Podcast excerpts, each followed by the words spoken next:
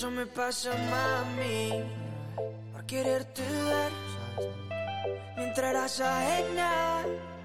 Y también tu piel en el mismo party. Pero otro ser, estabas más buena que me estremece.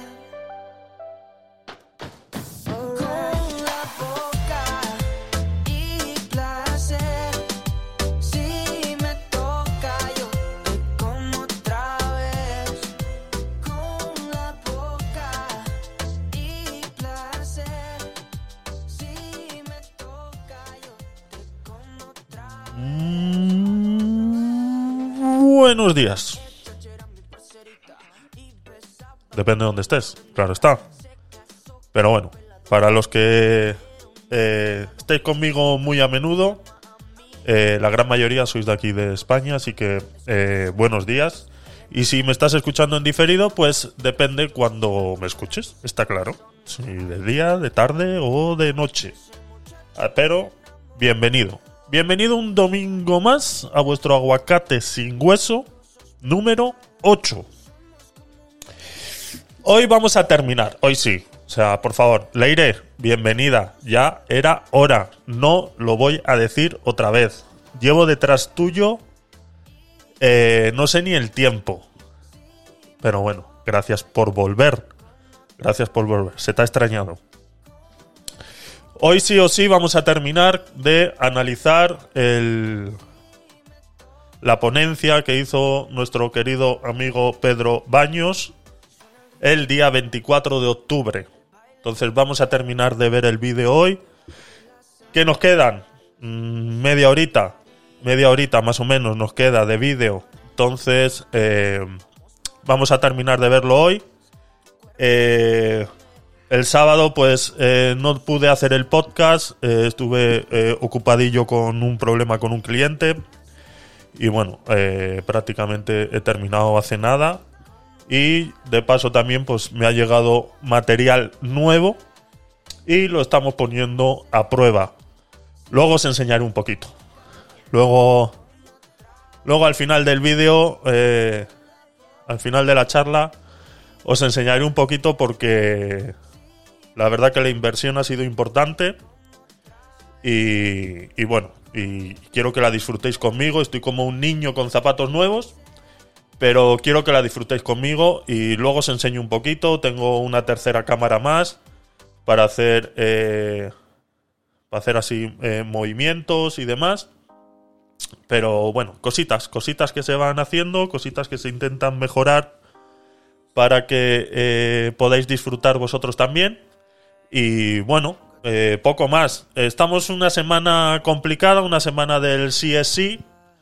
Y bueno, estuvimos con, con Joana el... ¿Cuándo fue? Ya ni me acuerdo ya. Joana, de verdad. Ya ni me acuerdo. ¿Cuándo fue? Es que no sé ni en qué día vivo. No sé ni en qué día vivo, la verdad. Pero bueno, estuvimos por eh, Clubhouse en una pequeña charla con Joana.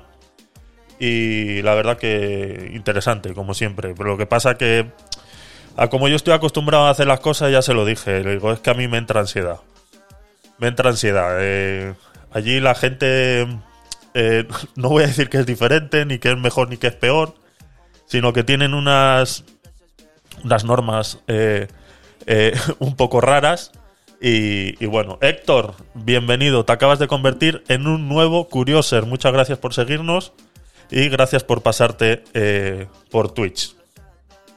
Eh, es que no me acuerdo, Leire, cuando hice la charla, pero está grabada.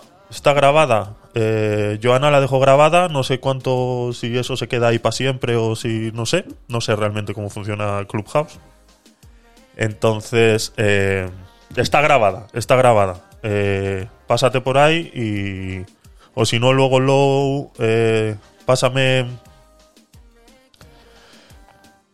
Exacto, exacto, eterno. El, el tema es ese. El tema es ese. Eh, eh, a mí me gusta escucharos, me gusta que opinéis, me gusta que tal, pero al final el, el ritmo me gusta llevarlo a mí. Eh, exacto, como haya mucha gente en Clubhouse, pues eh, es lo que te digo, a mí me da ansiedad.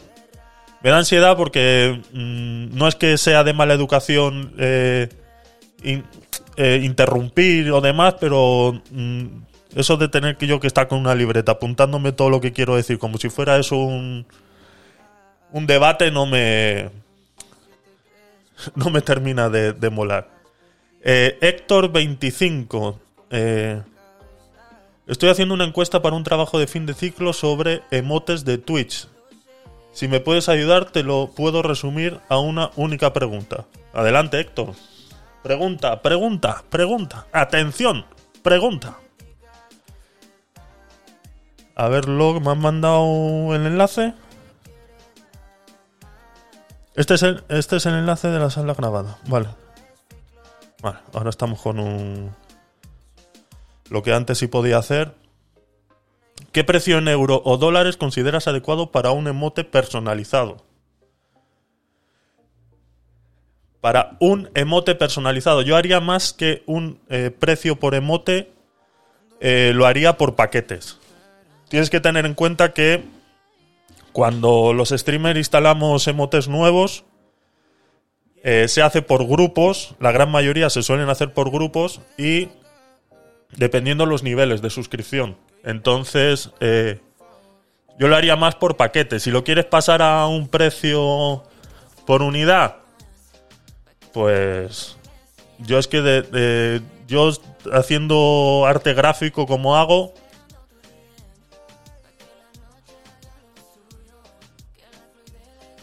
¿cuántos emotes comprarías para tu canal? Claro.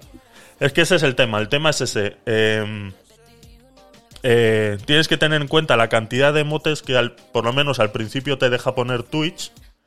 Luego eso va aumentando según vas teniendo seguidores y vas teniendo visualizaciones, eso va aumentando y te va dejando poner más emotes. Entonces, eh, yo como trabajo con diseño gráfico también, te puedo decir que yo, eh, si le das, eh, considera en un precio por horas. Si por ejemplo para hacer un emote te tardas dos horas en hacer un emote, pues échale que mínimo de menos de 30 euros no puede ser por emote. Eh, Teniendo en cuenta que tu hora, eh, la más barata, pueda estar a 15 euros. ¿Vale? Que tu hora más barata de trabajo en diseño gráfico sean 15 euros.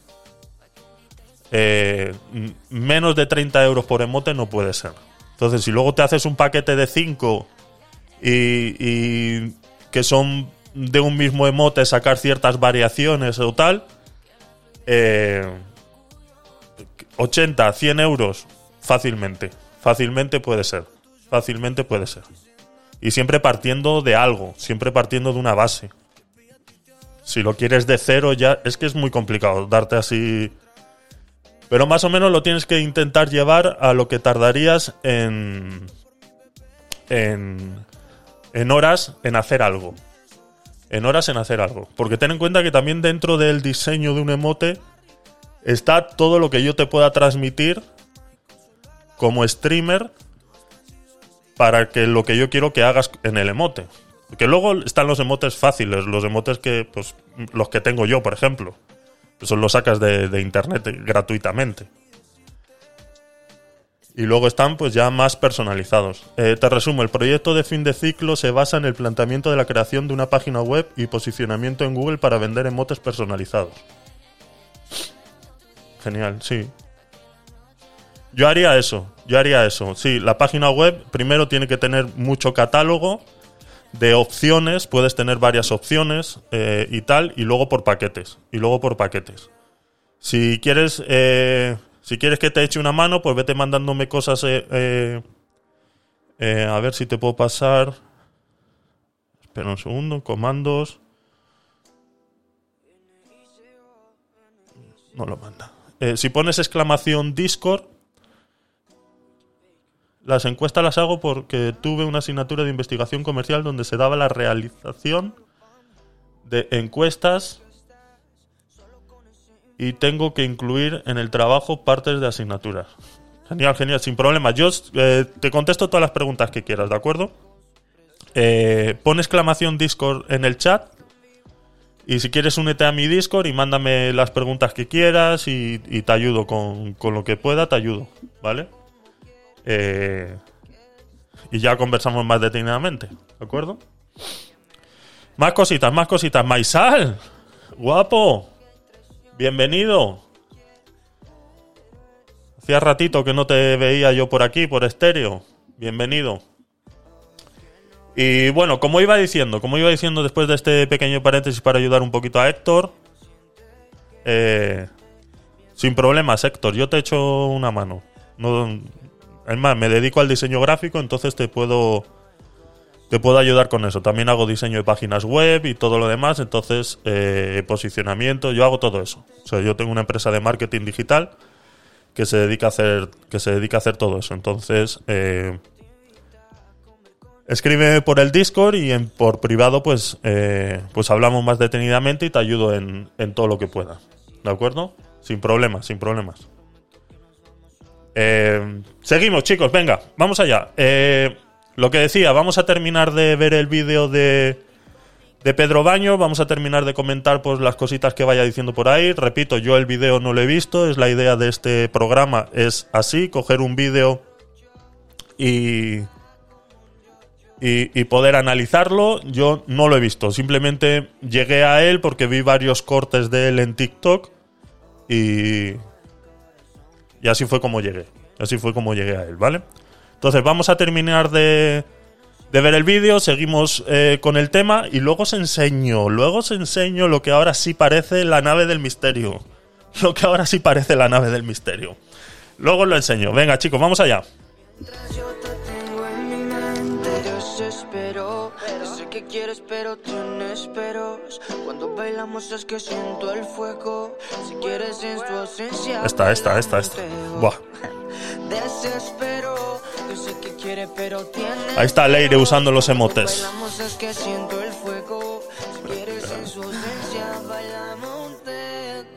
Leire, todavía estoy esperando tus preguntas sobre marketing, que lo sepas, para ver si hacemos algún especial sobre ese tema y sobre las páginas web y demás, pero bueno, nada, yo sigo esperando, no pasa nada. Venga, vamos allá, ya estamos en el vídeo, si estáis en Twitch, eh, bienvenidos, eh, lo podéis ver, pero vamos, que si estáis solo en estéreo, con escucharlo es más que suficiente porque es este señor hablando, no es más.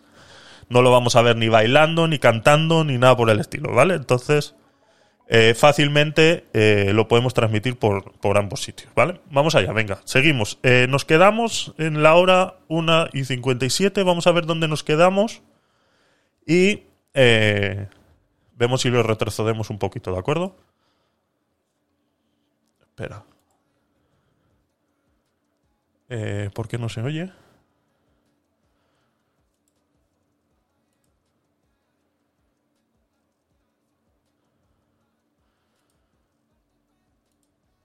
¿Por qué no se oye? Mm, problemas, problemas. Problemas, problemas. Problemas, problemas. Bueno, pues sí lo he probado hace un momento.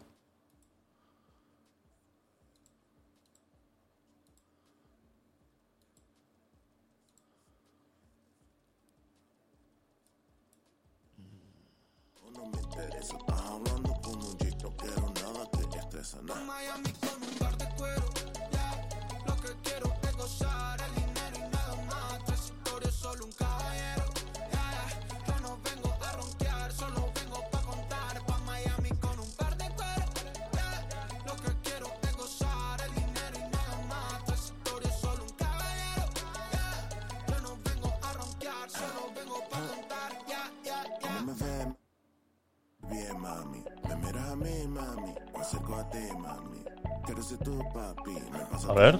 hay un lápiz. Quiero el menú, mami. Se ve pero mami. Ajá. Quizá me dejas invitarte una cita. ajá. Ve, no te Eh, ¿Por qué no se oye? Hola. Joder. Estas son las cosas, chicos, de cambiar el equipo. Estas son las cosas de cambiar equipo. Eh, así como estrenar está muy guay, estrenar es muy divertido, es muy entretenido, es como un juego de niños. Eh, luego te encuentras pues con estos problemas. Te encuentras con estos problemas. Eh, Opera GX Full.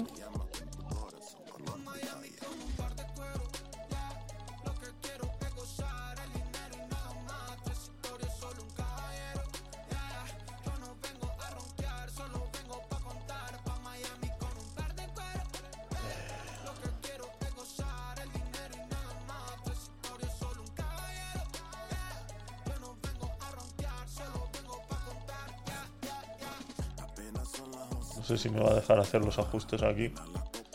Audio.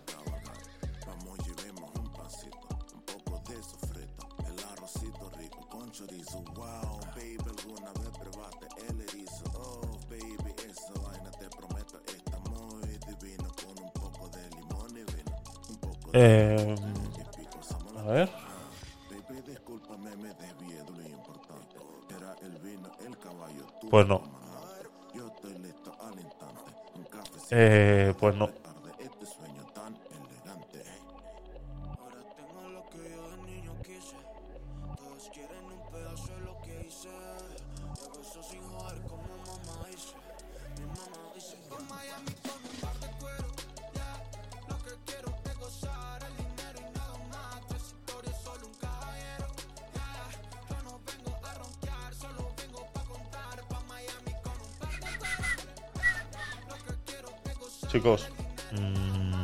No sé qué me pasa.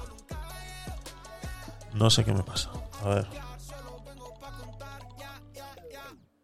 Es que no suena nada. No suena nada del ordenador.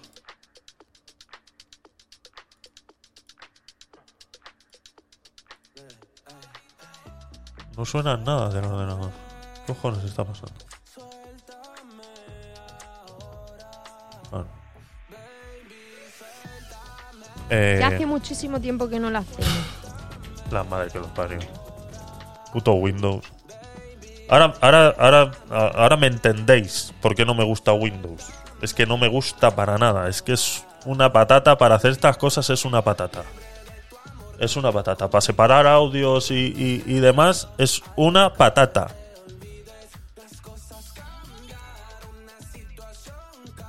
¿Me escuchas a mí?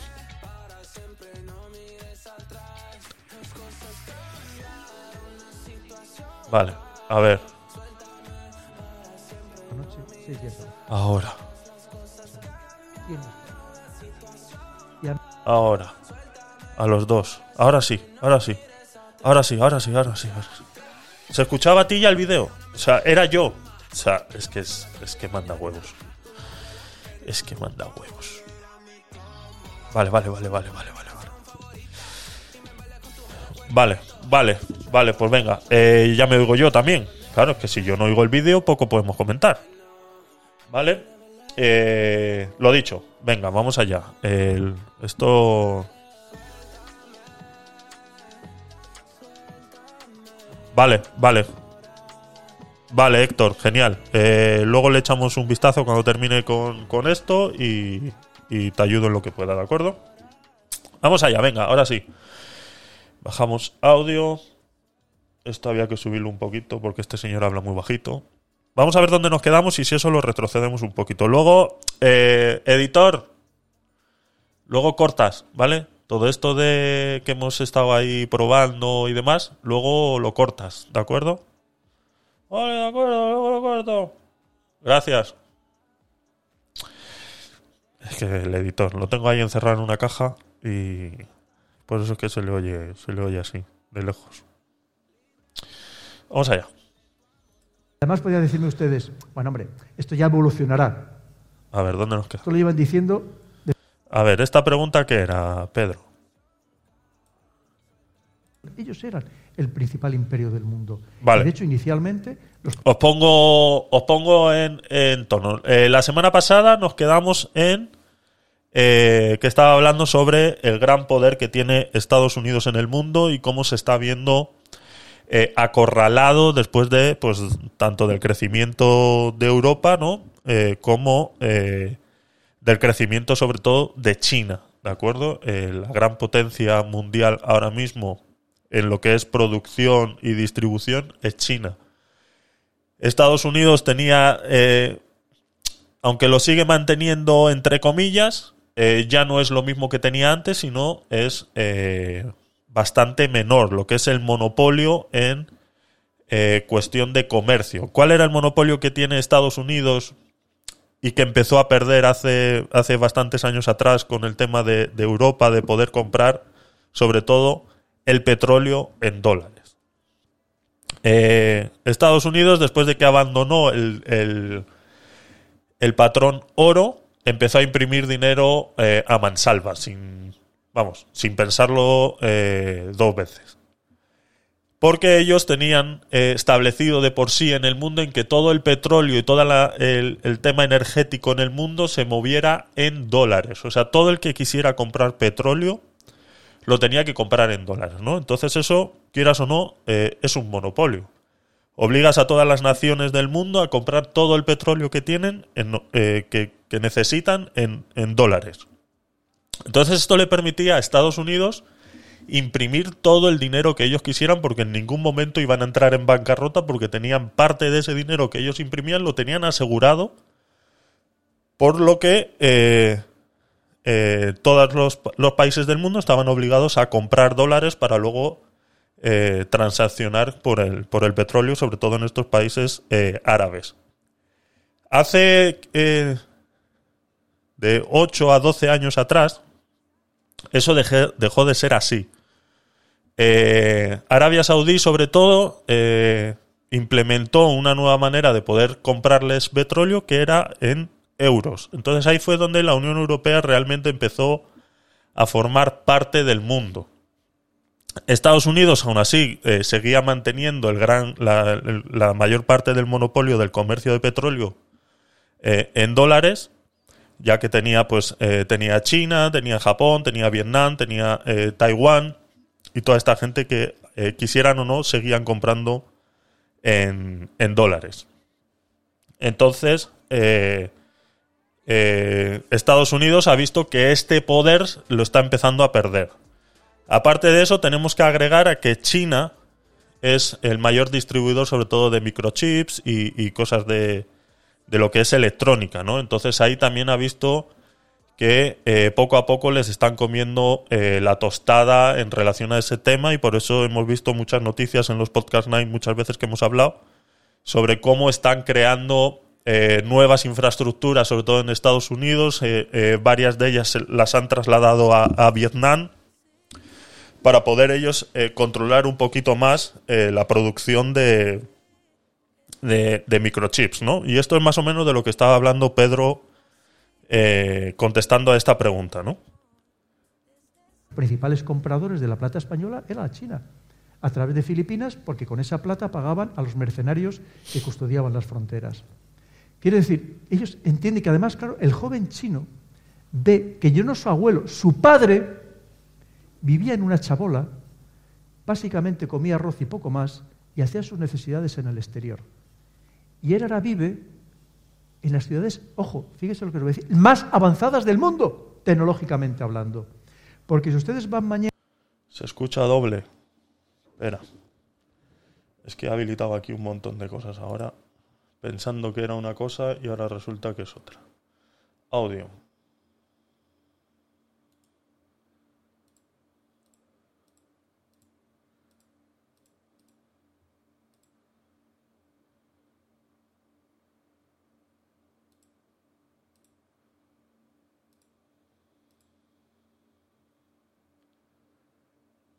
Perdón, ¿eh? Eh, Las cosas del directo. A ver ahora.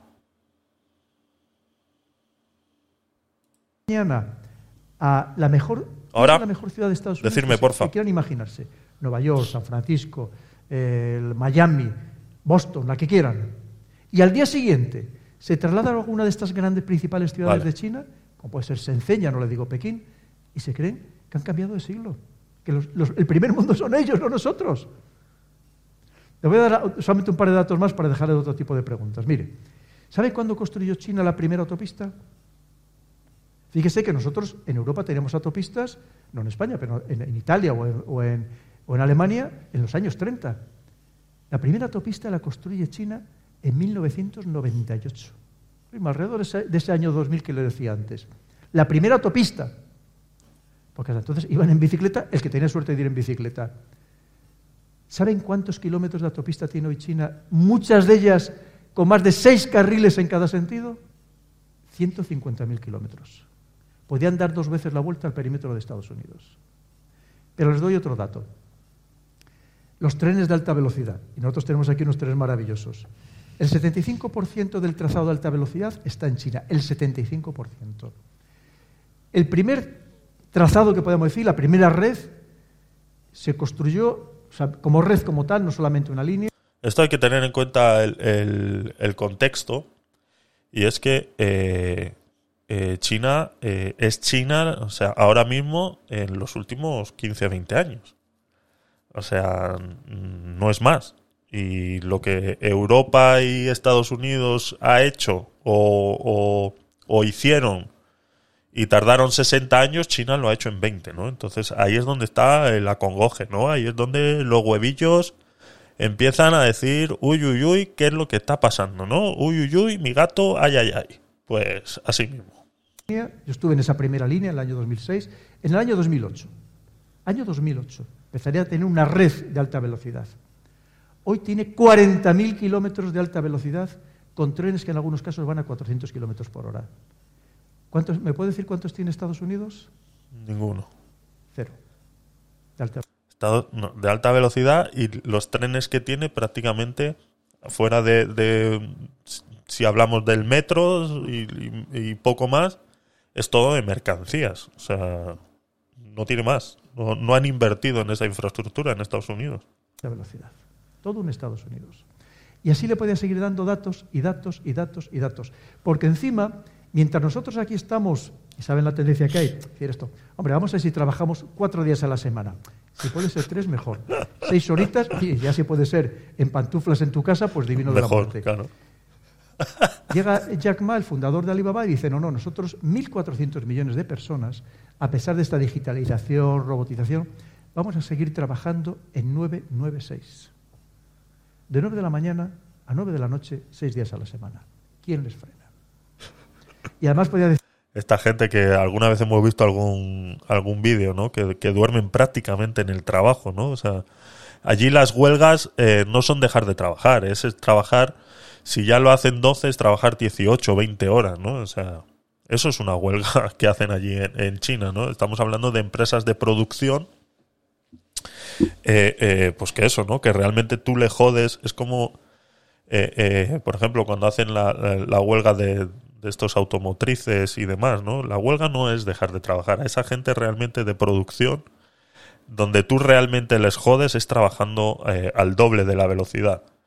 Porque les haces consumir eh, y hacer producto que igual el día de mañana no puedan vender, ¿no? Y eso en China, pues, eh, es, es la manera de hacer, de, de hacer la huelga, ¿no?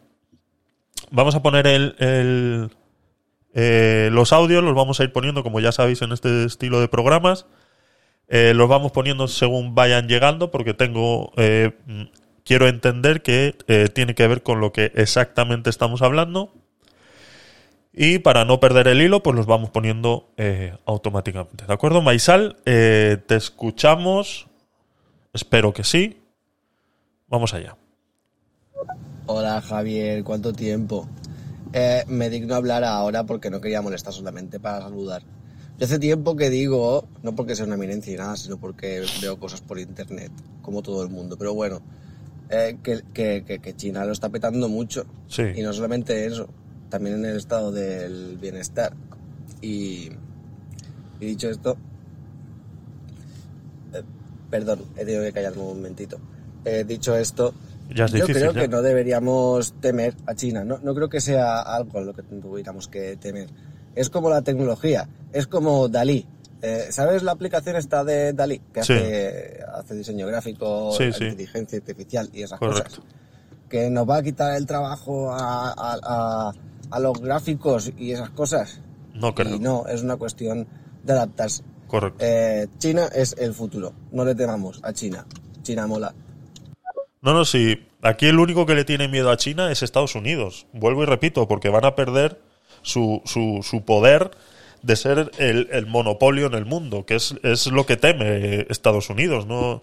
Eh, su negocio más grande de Estados Unidos es el dólar. Entonces, eh, si de repente, eh, pues eso, es como que tú tienes tu panadería y el día de mañana te dejan de comprar pan pues eh, es tu producto principal. La gente, ¿Qué haces?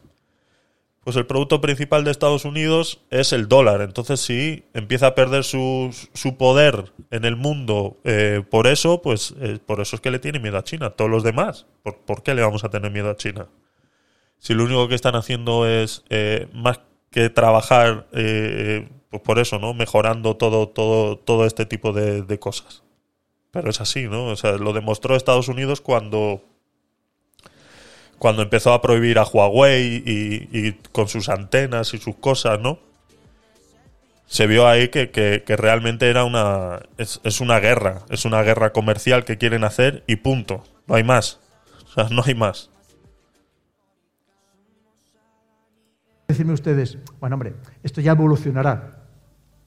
Esto lo llevan diciendo de eso, de- desde el año 2000. El- es que no entendemos su mentalidad, es que es otro mundo, es otra civilización. Piensen que en chino cada una de las palabras tiene al menos cinco entonaciones con significados diferentes. Es otra estructura mental. La prueba la tienen ustedes. Seguro que aquí, eh, como en todas las demás poblaciones, habrá muchos chinos. Con este clima maravilloso que tenemos, con nuestras tapitas tan buenas, por cierto, el, que va a ser el nuevo primer ministro en, Gran Bretaña, en el Reino Unido, dicen que le encantan las tapas españolas. Es un tópico, pero bueno, por lo menos algo positivo tenemos. El- ¿Cuántos chinos ven ustedes pasando la tarde en una terraza? Vienen a trabajar. Es otra mentalidad. Podemos decir, hombre, se podrían acostumbrar una vez pasado unos meses, oye, pues mira, ¿o cuántos matrimonios mixtos ven ustedes? Es decir, es que es otra, es otra civilización. Tenemos que entender que China, como Estado, tiene 23 siglos de historia. Como Estado, como país.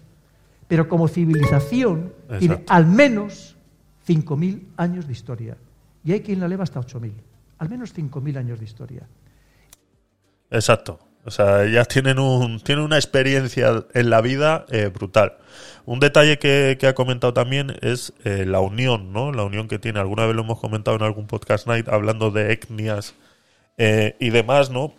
Cómo se ayudan entre ellos mismos y, y eso, pues quieras o no, no es que ellos no se mezclan entre ellos, o sea, no se mezclan entre ellos por eso mismo, ¿no? Porque eh, son tan, tan unidos en... Es que son muy cerrados, es que no sé qué, es que no se adaptan, es que... Es su, es su manera de vivir, entonces tú no te puedes meter con eso, siempre y cuando no te moleste, mira todos los problemas que estamos teniendo ahora con el Mundial en Qatar, entonces... eh, ¿No te gusta? No me gusta, yo hubiera preferido que el Mundial no se hubiera hecho en Qatar. Por supuesto, si eso hubiera ido a votación, te lo por seguro que más de uno hubiéramos votado que no. Ahora, ¿se hace? Se hace. ¿Vas a ir a verlo? Puedes ir a verlo. ¿Tienes que cumplir sus leyes? Pues también. Lastimosamente es así. Ahora tú no puedes llegar allí y decirle, porque es que es lo mismo que eh, yo reivindico muchas veces aquí con la inmigración y todo lo demás. A mí me parece muy bien que vengáis. Yo he sido inmigrante durante 15 años en Panamá y sé lo que es ser inmigrante y estar con una mano delante y otra detrás. Sé lo que es inmigrante por partida doble. Porque yo me fui con 15 años a Panamá. Cuando volví con 30, volví con una mano delante y con otra detrás. A un país en el que prácticamente no conocía nada. Entonces, eh, ¿quieres venir? Ven, adáptate, comparte. No intentes eh, inculcar eh, tus creencias y tus cosas en un país ajeno. Pues así mismo como lo pido para todo el que viene a mi país, pues así mismo tengo que respetar, me guste o no, cuando voy a otro país. Ahora sí, ¿tú quieres venir a mi país con las ideas del tuyo? Pues no te lo voy a permitir.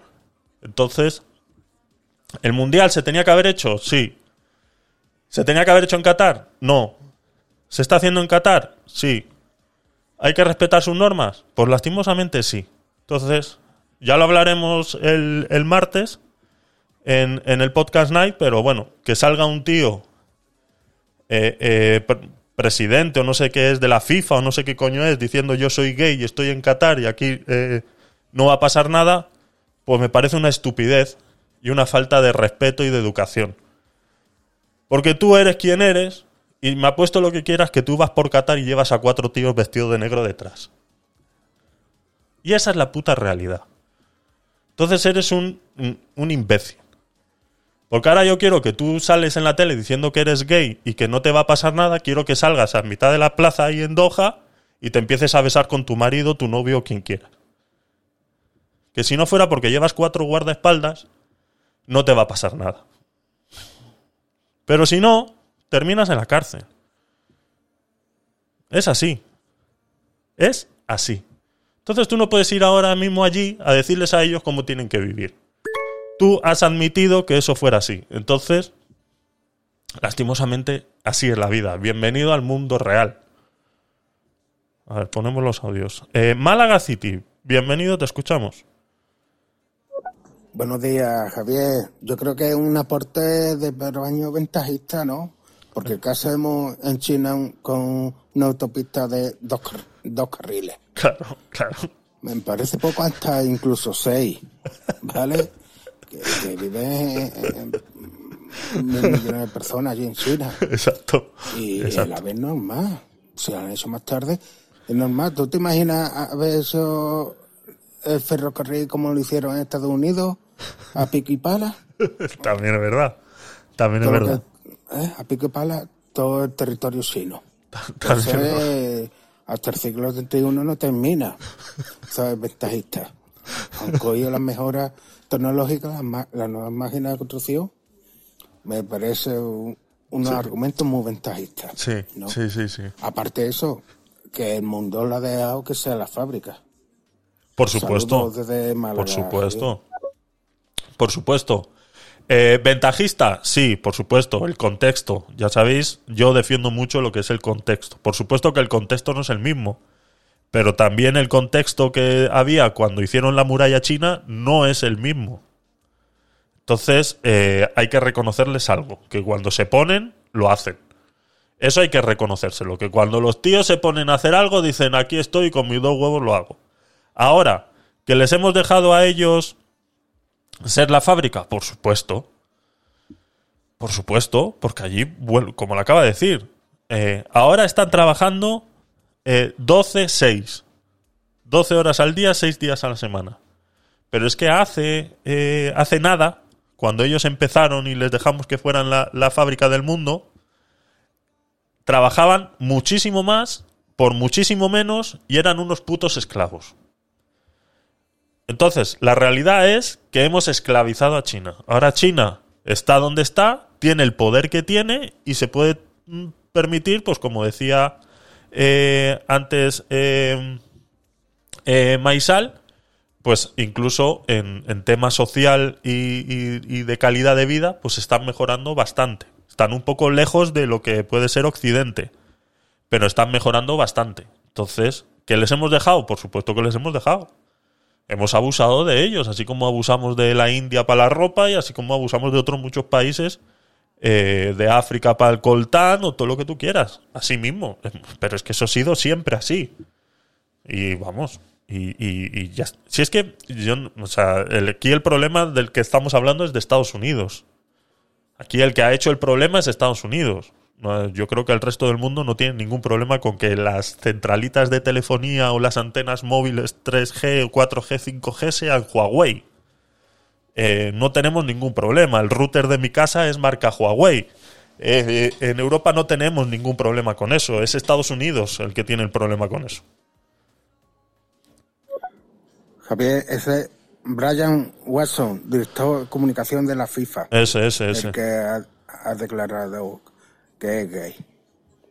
Y ha dicho que en la FIFA hay muchas personas que son gay. Sí. Hombre, es un buen sitio, permíteme la broma, para tocar las pelotas. Saludos. Es broma, ¿eh? Broma. Que no se... Que no pase de ahí. Saludos. Nada, nada, esto yo lo grabo, hago un TikTok y lo subimos a las redes y te van a colgar, te van a colgar, te van a colgar. Brian Wilson, mira, me lo apunto en la libretica para eh, buscar toda la info eh, y hablarlo y hablarlo el martes. Pero es así, es así, o sea, eh, es muy fácil salir en la televisión y decir soy gay, no sé qué, no sé cuánto, siendo quien es. Ahora dile a una persona normal que va allí a ver y que es que una pareja heterosexual no se pueden agarrar de la mano, no pueden tener acciones de cariño el uno hacia el otro. Es que es así de drástico. Es así. Y puede ser el mundial, igual hacen un poquito la vista gorda y demás. Puede ser. Puede ser. Pero eso no evita que el día de mañana puedas terminar preso. Mira el que este que se fue andando, que iba andando hasta allí para ver el mundial, cómo lo metieron preso ahí en Irán. Tres cuartas partes de lo mismo. Lo metieron preso y solamente fue a visitar la tumba de la señora que mataron por quitarse el velo. Solamente fue a visitar la tumba, pero como estaba el- todo el ambiente caldeado en ese momento, como estaba el ambiente caldeado, pues claro, pues solamente por ir a visitar ya es desorden público, porque estás, pues como quien dice, eh, incitando o siendo parte de que la gente está yendo allí pues a, a- venerarla o a, endiosarla o, como sea, ¿no? Entonces, y, preso, y estuvo que, que no se supo de él mucho tiempo hasta que no hasta que no no sé cómo fue la, la, eh, la historia no sé si fueron los padres que, que averiguaron y demás pero al final se supo y que y estaba preso entonces no puedes ir tú a decirles a ellos como yo le puedo decir lo que pueden hacer o no pueden hacer en mi país pero tú en el suyo no puedes pero es que por esa misma regla de tres o sea es con todo es así eh, Eva, bienvenida. Eh, gracias por pasarte por, por Twitch. Buenas, hoy no puedo emitir hasta las 3 en TikTok. Ya lo siento. Mira, esto no puede seguir así, Eva, de verdad, ¿eh? O sea, esto no puede seguir así. ¿Qué vamos a hacer? Falta que leas el mensaje. No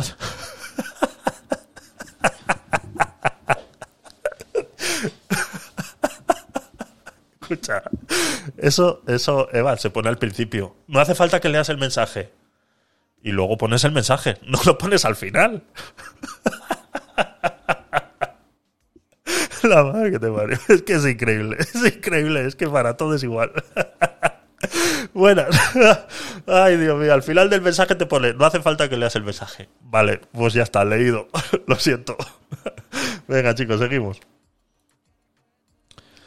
Y nos llevan en astucia, ni les cuento, ni les cuento. Que ya lo decía de San Pinis, que solo hay que leer sus textos, como ahora, leer de verdad todas las actas o todo lo que ha ido apareciendo, por lo menos la parte abierta de las actas allí del- de, este congreso el- el del Partido Comunista. Y te decía, no llamemos la atención, no levantemos suspicacias, ya llegará nuestro momento. Y creen que su momento ya ha llegado. ¿Cómo se les para? No hay Y manera. claro, antes les hablaba de la tecnología. Y es que lo dice, el documento es la Estrategia de Seguridad Nacional de Estados Unidos, te lo dice. Te dice, estos dos países son cada uno en diferente medida nuestros rivales tecnológicos, financieros, económicos y cada vez más militares. Rusia no es un, el- un- un enemigo hoy por hoy financiero ni económico, si lo es geopolítico y militar, evidentemente. Eso es. Pero China ya lo es en todos los aspectos.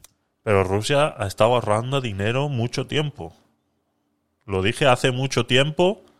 eh, es, es más, es uno de, de- de mis TikToks más vistos. Y en ese TikTok, si leéis los comentarios, o sea, sale de que si a mí me paga Rusia, que si otro que no sé qué, que si otro comunista barato, que si no sé qué, que no a la gente le duele mucho cuando les dice la verdad. Y la verdad es que Rusia lleva ahorrando dinero mucho tiempo. Rusia nos engañó creyendo que se estaba moderando.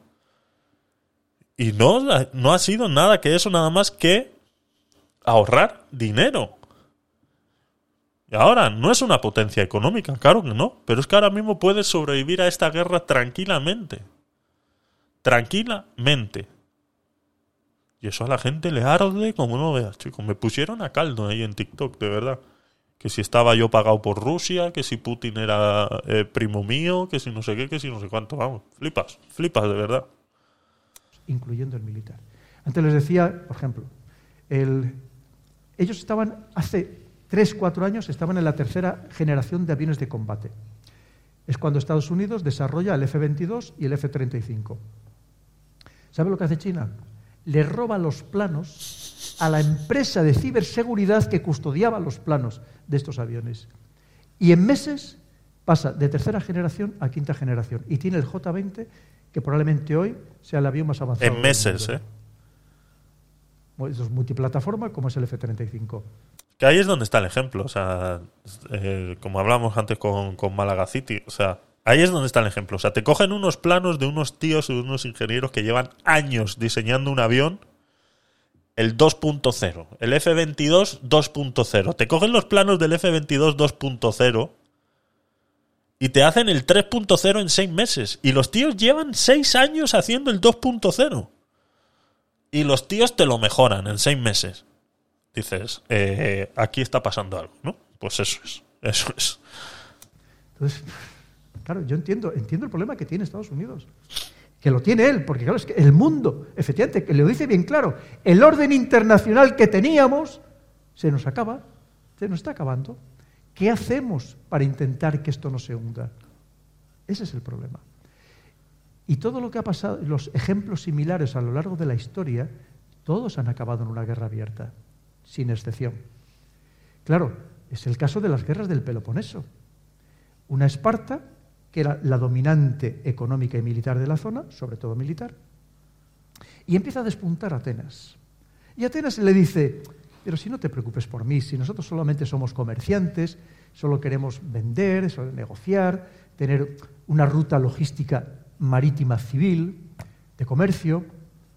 Pero claro, cuando ya la tienen y empiezan a ser ricos, para proteger esa ruta logística comercial marítima, empieza a desarrollar una buena armada, a crear una buena armada. Y cuando crea una buena armada, empieza a decir, oye, ¿y por qué yo no me hago con el control también militar de toda la zona? Y ahí empiezan las guerras del Peloponeso. Es decir, lo que se llama la trampa de Tucídides. Es que esto no es nuevo, ni mucho menos. Japón le pasó algo muy similar antes de la, de la Segunda Guerra Mundial. Igual, cuando empieza con la revolución Meiji, esto que habrán visto en la, película esta de, de Tom Cruise, ¿no? del último samurái, la revolución Meiji, allí en 1868, que pasa de vivir ni siquiera en la Edad Media, antes de la Edad Media, de repente se industrializa a un ritmo verdaderamente exagerado, él empieza a tener una tecnología mejor que la que tenían los demás, empieza copiando, empieza copiando todo y les puede dar muchos detalles. Claro, de repente le empieza a hacer la contra a Estados Unidos, que era el que, que quería imponerse tecnológicamente en aquel momento. ¿Y cómo acabaron? En la Segunda Guerra Mundial. Porque antes de que Japón atacara Pearl Harbor, ya Estados Unidos sistemáticamente le estaba intentando interrumpir su ruta, su ruta logística marítima, porque Japón es tremendamente deficiente en todo, desde minerales estratégicos, energía no tiene nada. La prueba está que a pesar del accidente de Fukushima sigue teniendo que tener encendidas las centrales nucleares y además ni siquiera tenía alimentos para su población, motivo por el cual invade Manchuria, invade toda la península de Corea, invade Birmania, para hacerse con el control precisamente de todos los alimentos para llevárselo, o recursos para llevárselo a su territorio. Es decir, que esto no es nuevo, esta es la historia del mundo. Y tenemos que entender en qué momento, en qué punto de inflexión estamos, que está cambiando todo y además con una característica absolutamente novedosa. Porque es verdad que el mundo siempre ha sido eso que se dice buca, ¿no? Volátil, ambiguo, incierto, todo lo que ustedes quieran. Pero hay una característica que es absolutamente nueva, que es la aceleración de acontecimientos. Esto no había pasado nunca. Y otra cosa es por lo que permite la tecnología. El apocalipsis. vemos cómo está cambiando todo. de es, que el mundo que conocíamos se está desmontando clarísimamente. Se acerca el y nos lo están apocalipsis. diciendo. Unos te están diciendo, el otro bando te está diciendo, oye, que vuestro mundo se ha acabado. Eso es. Que se ha acabado. Que estamos en otro. Que, y o repartimos el mundo o que sepas que vamos a acabar mal. Y Estados Unidos te lo está diciendo, estos otros quieren acabar con mi orden internacional. Eso es. A ver cómo hacéis vosotros, amigos míos, para entre todos a ver cómo le fre- los- les frenamos. Y ese es el- lo, lo que La estamos OTAN, inmersos. la OTAN, somos esclavos, eh, nos tiene esclavizados Estados Unidos con, con la OTAN, es lo que tiene. Y lamentablemente han elegido un escenario, hoy es Ucrania, mañana se puede abrir otro entre Marruecos y Argelia. Marruecos Exacto. está en un bando, Argelia está en el de China y Rusia. Eso y sería es. facilísimo abrir ahí países que están enfrentados a muerte, armados hasta los dientes y cada vez más, tanto uno como otro, y podría ser facilísimo abrir ahí otro conflicto. Y Ucrania es la representación de todo lo que le estoy comentando. Eso es. Y a partir de ahí, pues ya sí, podemos, claro, evidentemente, estos, hay una problemática, hay un sufrimiento humano, tenemos que atender a estas personas, por supuesto, veremos a ver cómo les sacamos de, de dónde se les ha metido. Pero claro, tenemos que entender esto. Muchas veces, como yo digo, hombre, es que lo que no podemos ent- entender o tratar de explicar la Primera Guerra Mundial desde el soldado que está sufriendo en la trinchera, que es una parte, evidentemente, pero para explicar la Primera Guerra Mundial hay mucho más, obviamente. No solamente es el soldado, el sufrimiento del soldado en la trinchera. Y esa, esa es la, esa es la realidad en la que estamos inversos. Una situación, como les digo, muy compleja, porque ¿Estados Unidos va a ceder? No. Todos estos países que se ven decrecientes se vuelven muy peligrosos, no pueden ceder. Porque claro, si es, que haber dominado y de repente que te quiten eh, ese poder es, muy- es- es muy delicado, evidentemente. Es, Es como una droga. El poder es como una droga. Eh, te lo intentas quitar y, y- y no puedes, no puedes, no puedes. Y Estados Unidos no va a ceder en ningún momento ese poder que tiene ahora mismo. quitar ese poder, desde luego sin pelear, ¿no? Los otros, que ahora se sienten fuertes y además unidos, porque China es muy astuta, China está jugando una ambigüedad tremenda, no dice ni que sí ni que no, sino todo lo contrario, pero evidentemente si Rusia hace lo que hace es porque cuenta con el apoyo, al menos tácito, de China, evidentemente. Y que dicen, no, no, es que esto, efectivamente, que si a vosotros se os ha acabado ya vuestro mundo, esto ya no es lo que era, se le, le dice a Estados Unidos. Y Estados Unidos, una vez más, ¿qué nos dice a nosotros? A los que no pintamos nada, dice, echarme una mano a ver si entre todos Eso. conseguimos que yo no pierda mi poder, el suyo. Y en eso estamos. Venga, Pedro, siguiente. Había aquí también una, una pregunta. A ver. Tú si me enrollo mucho, me paras. Sí, sí, eh, te enrollas, te enrollas, sí. Eh, buena- buenas tardes. Eh, yo quería preguntarle respecto a uno de los síntomas de esta manipulación mediática, eh, como puede ser eh, el exilio total del- de la racionalidad en pos de un discurso mucho más emocional, que cala mucho más al, a la impulsividad de la población, digamos, y que a, mi parecer resulta como el síntoma más molesto de, de toda esta campaña de desinformación y de manipulación colectiva. Este es estudiante de periodismo. ¿De acuerdo? Este, te- me apuesto lo que quieras que es estudiante de periodismo. Porque. Tela, cómo hace la preguntita, ¿eh?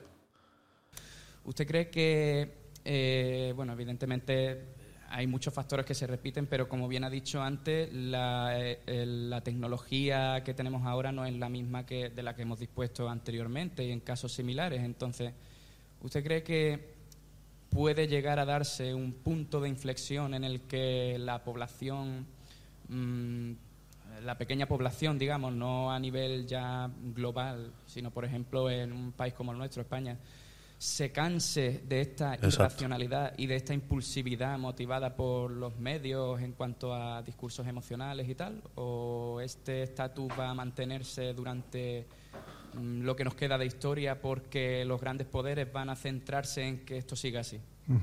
Sí, muchísimas gracias. Muy interesante la pregunta. Pues efectivamente, mira, lo primero, vamos a ver. Por no decir muy larga. Muy interesante la pregunta. Muy bien, muy bien. Eh, has aprobado, has aprobado. Todos somos esclavos de nuestras emociones, todos. Y juegan con las emociones tanto las positivas como las negativas. Es decir, ¿cuáles son las positivas? Pues las imágenes tiernas que nos ponen para que nos conmueva, que sintamos compasión, eh, que evidentemente tenemos que sentirlo, ¿no? Con esos dramas humanos que obviamente existen. Pero por otro lado también juegan con los, los sentimientos o las emociones negativas, con la envidia, con los celos, el- con la venganza. Saben jugar muy bien. Y saben por eso las imágenes que te ponen no son casualidad ni mucho menos. Exacto. Eh, tanto en, la- las televisiones Es más, eh, eh, hablando de manipulación mediática, eh, no sé si os dais cuenta muchas veces que cuando dan una noticia, sobre todo en televisión, que necesitan eh, utilizar imágenes, no es lo mismo. Yo a veces me fío mucho más de cómo se narra una noticia cuando la escuchas en la radio, ¿vale? Porque en la radio hay- eh, se utilizan palabras para decir algo, ¿no? Para dar a entender algo, para expresar algo. Eh, son exclusivamente palabras, ¿no? Entonces, eh, lo que se tiene que decir, eh, tenlo por seguro que está pensado eh, de otra manera que cuando mm, te vas a la televisión, que con cuatro imágenes prácticamente puedes decir lo mismo o algo parecido. ¿Cuál es el detalle de la televisión? Cuando utilizas imágenes de stock, que se llaman, cuando utilizas imágenes de algo que no, no es lo que está sucediendo en el momento, que no son imágenes del evento en sí eh, eh, principal o de lo que está sucediendo, sino que estás utilizando imágenes que dan a entender algo de lo que tú quieres decir, pero que las imágenes que estás viendo no son de lo que yo estoy diciendo. Entonces ahí existe una manipulación, como dice, emocional eh, eh, bastante importante, bastante grande, algo que, que, hay que pensarlo eh, eh, muy bien, ¿no? A la hora de, de analizar y de entender la, la noticia, ¿no? Y eso en televisión pasa mucho, ¿no? Que utilizan imágenes, pues, pues por poner un ejemplo, ¿no? Cuando te dan, no, es que eh, ha habido un diluvio en no sé dónde, ¿no? Y te ponen imágenes de una riada de hace 10 años, porque ellos no tienen imágenes en ese momento de ese diluvio, entonces necesitan imágenes para expresar lo que está sucediendo, te están poniendo unas imágenes de una riada de hace, eh, del año pasado, por ejemplo, ¿no? Y así pasa mucho pues con las guerras, pasa mucho con como no sé si fue en el capítulo número 2 que le hicieron una pregunta a Pedro. Dice, hay más imágenes del conflicto de la Primera Guerra Mundial que de este conflicto con Ucrania ahora mismo, ¿no? Entonces, eh, pues eso te dice mucho la manipulación mediática que está habiendo al respecto, ¿no? Y entonces en televisión eso sucede mucho y sucede mucho con cosas pues como eso, ¿no? Cuando das la noticia de un clima, de una catástrofe climática, te das cuenta cómo utilizan imágenes de otras cosas, ¿no?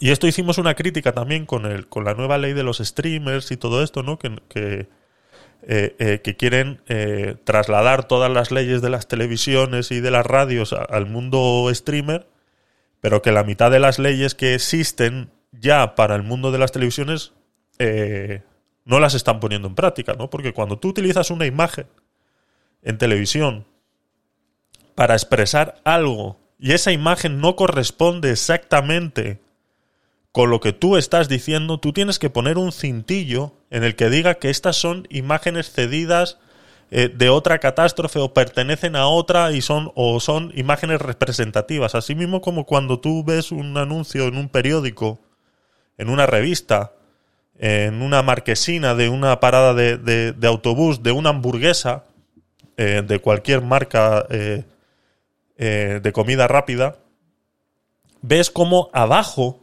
arriba, a un costado, en una letra muy pequeñita, todos los que hacemos diseño gráfico, pues no- lo tenemos que poner, o incluso en, en- en los paquetes de galletas, que a veces te ponen la galleta así con un vaso de leche y, y te ponen la galleta así mojando, ¿no? Te dicen, abajo vas a ver siempre unas letritas pequeñitas que dice, esto es una representación, esto es una muestra de uso, o esto es una muestra de cómo consumir el producto. En las de las hamburguesas, esto es una muestra o es... O sea, siempre tienes que poner una coletilla la que se entienda que la imagen que tú estás viendo no es 100% real a lo que tú te vas a encontrar cuando vayas a comprar ese producto. Y eso pasa pues con las hamburguesas, ¿no? Te enseñan, tú ves en una marquesina de un autobús la hamburguesa de cualquier marca de estas y dices, me cago en 10, me como tres. Y luego vas a pedirla y no, no se parecen en nada, ¿no?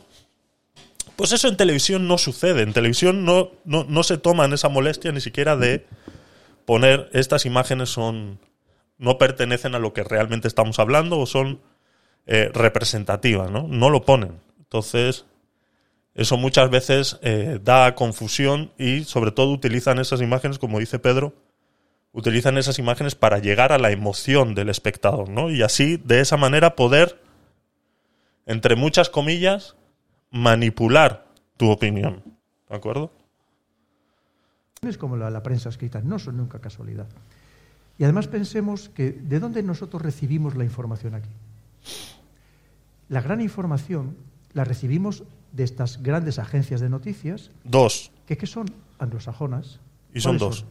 Pues Reuters, BBC, Sky News, es decir, las grandes agencias de noticias que son las que nos, porque son los que tienen corresponsales de verdad sobre el terreno Exacto. en general, ¿no? Entonces, porque fíjense que muchas veces te dicen, te están hablando, por ejemplo, de Ucrania y están en Turquía, están en Polonia. Exacto. Pero bueno, es que no habrá nadie allí sobre el terreno más cerca, donde estén los combates, pues fíjate. Entonces, quiero decir que, claro, pero saben muy bien qué imágenes nos tienen que mandar, evidentemente. Que muchas veces son hasta, hasta creadas ese proceso, ¿no? Eso hay, hay varias, hay varias por ahí que han salido del, del conflicto de Ucrania, ¿no? De, de- de escenas en las que le está diciendo el periodista al cámara y dice, graba, graba ahí, graba ahí, que luego lo, luego lo pasamos como que acaba de caer una bomba o algo, ¿no? O sea, o sea manipuladas, ¿no? Yo entiendo que ellos necesitan eh, eh, eh, expresar lo que realmente está sucediendo ahí, pero es que no tienen imágenes reales, entonces tienen que inventárselas, tienen que... parece que no, pero, pero es así, ¿no? Es como ayer en, en las noticias eh, con esto de que está nevando y, cosas de estas, ¿no? Escuché como que eh, había nevado por ahí, por, por cerca de Ucrania, Polonia, toda esa zona de por ahí, ¿no? Parece ser que ha nevado y estaban hablando de, de que la gente tiene miedo de salir a la calle porque eh, ahora con la nieve es muy difícil eh, detectar las minas eh, antipersona, ¿no? Entonces, eh, eh, yo he, he indagado un poquito por ahí y yo- no he encontrado nada en el que diga que en esta guerra se están utilizando minas antipersonas. No he encontrado nada. No sé de dónde el que dijo eso en televisión ayer sacó esa información. Entonces, eh, por eso digo siempre, contrastar todo lo que escucháis, intentar buscar, analizar, porque utilizar minas antipersonas en día de hoy, en pleno siglo XXI, eh, aparte de que está penalizado por, por, por todos estos eh, tratados y demás, que bueno, que ya sabemos que Rusia no se, no se, no se rige por ninguno de esos tratados y demás, pero eh, cuidado. O sea, estamos hablando de cosas, eh, palabras mayores. O sea, acusar ahora a alguien de que esté utilizando minas antipersonas eh, en pleno siglo XXI eh, hay que cogerlo muy, muy con pinzas, ¿no? Entonces me llamó mucho la atención esa declaración que hizo, ¿no? Porque estaba hablando, pues eso, ¿no? De que había nevado, de que casi 5 centímetros de nieve y que eso dificultaba mucho la detección de minas. Y es complicado, ¿eh? Es complicado hacer ese tipo de, de- de declaraciones y yo no sé si podría decir que puede ser incluso idea peliculera del periodista de ese momento. Yo no he encontrado información. Seguiré buscando, intentaré seguir buscando información al respecto de- de- de eso, pero información así que se pueda creer uno de que... mm, complicado, complicado, ¿no? Entonces ahí los medios de comunicación yo entiendo que tienen que rellenar espacios, que están en, en los dos minutos de prime time del momento y que pues tienen que eh, eh, dar la información lo más eh, eh, escandalosa que puedan, porque eso pues es como en internet tenemos lo del clickbait, pues en televisión está empezando a pasar lo mismo, ¿no? La, la premura y la necesidad de ser los primeros en decir algo muchas veces te obligan eh, o, les hace o el cerebro les engaña para decir cosas que de repente no están pasando, sino que simplemente se lo montan así en su cabeza y dice, bueno, ahora que ha nevado, ¿qué podemos decir para que el conflicto parezca o deje de parecer o ya no lo digo que lo hagan en adrede, sino que su cerebro les juega mala pasadas y terminan diciendo cosas que posiblemente no sean reales. Entonces, eh, partiendo de ahí, toda la información, vuelvo y repito, y lo sabéis muy bien, toda la información que tenemos hay que cogerla con muchas pinzas. La premura, la necesidad de ser los primeros, siempre eh, hace que cometan esta clase de errores. Y vuelvo y repito, yo he buscado información y no tengo yo conocimiento de que en ningún sitio fiable se esté hablando de que en esta guerra se estén utilizando minas antipersonas, que es que es algo, eh, eh, algo fuerte, fuerte de decir, ¿no? O sea, lo hay, exageradas en cualquier caso. Claro, entonces lo que tenemos que ser conscientes una vez más de que, lo que decía antes, de que todo lo que nos emocione mucho, que lo pongamos en cuarentena. Lo que pasa es que es muy difícil salir de ahí, evidentemente, porque saben jugar muy bien, una vez más, con este conjunto de emociones, saben jugar muy bien. Pero usted me dice, claro, si nos llegáramos a cansar, lo primero es que hay que tener en cuenta que si la manipulación mental se hace muy bien, es que es la manipulación perfecta porque no te das cuenta. Es decir, si nosotros nos estuvieran invadiendo físicamente, Exacto. con carros de combate, con aviones, con infantería, obviamente reaccionaríamos. Pero cuando te consiguen influir de una manera muy sofisticada mentalmente, es que no te das cuenta. ¿no? es lo que hace años atrás, hace 15, 20 años atrás, escuchabas una novela de ciencia ficción y se hablaba de lavados de cerebro, ¿no? Que decías, ¿y eso cómo, cómo se puede hacer, no? ¿Cómo, no? Todos los que hemos leído novelas de ciencia ficción eh, se hablaba mucho, ¿no? En las novelas de hace 15 años atrás, 10 años atrás, eh, sobre todo esas novelas de, pues eso, ¿no? Ciencia ficción, ¿no? Eh, como se hablaba del lavado de cerebros, ¿no? Pues eh, existe, existe, existe, existe, existe, sí, sí, sí, sí, sí, sí, existe. Es que eres medio conspiranoico, Javier. No, no, aquí, ¿de qué, de qué hablamos aquí? Eh, Joana, ¿de qué hablamos aquí? Peter, ¿no veis que tengo trabajo? Sí, ¿qué haces? ¿Cosas? Sí, ¿Cosas nazis? sí, Peter, cosas nazis. Eso es, ¿ves? Pues eso es lo que hablamos aquí. No eres consciente de ello. Con lo cual, no hay reacción posible. Y fíjense que cuando yo les digo que en las redes sociales actúan los servicios de inteligencia de uno y de otro bando, porque también ahí se libra una, una batalla, claro, es que estos tienen psicólogos, psiquiatras, psiat- psiquiatras, antropólogos, sociólogos, gente muy preparada, Muy que saben preparada. lanzar mensajes muy concretos. Ahora mismo, por ejemplo, han creado, para apoyar todo lo que está haciendo Estados Unidos y la OTAN, han creado lo que se llama los NAFO en Twitter. Que siga Twitter lo, verá, ¿no? Se, llaman los NAFO y verá que muchos de los que llevan la banderita de Ucrania, si entra- os pinchan ustedes a ver qué cuenta es, son todos, lo ponen nada más abiertamente, son todos NAFO, que los NAFO significa amigos de la Alianza Atlántica. Entonces, claro, es- entonces, y hay muchos, todos además tienen un perrito de, de avatar, un, un perrito japonés, que lo han creado como avatar, y verán que hay muchísimos en, en Twitter, que muchos son bots y otros son personas reales, y otros son bots muy sofisticados que imitan a la perfección a una persona, incluso interactúan. Porque es parte, de esa- es parte de la guerra que se está librando en estas redes sociales para imponer narrativas. Para que cualquiera además que dice, una- dice algo objetivo, pues con poco lo que estamos hablando aquí, inmediatamente recibes multitud de ataques o simplemente te recibes multitud de denuncias que tú no las conoces, pero que lo que hacen es intentar no que te cierren la cuenta, pero sí que te baneen. Es decir, que tú estés poniendo post, pero que esos posts no tengan repercusión porque no llegan prácticamente a nadie. Es decir, te, se- El- te silencien.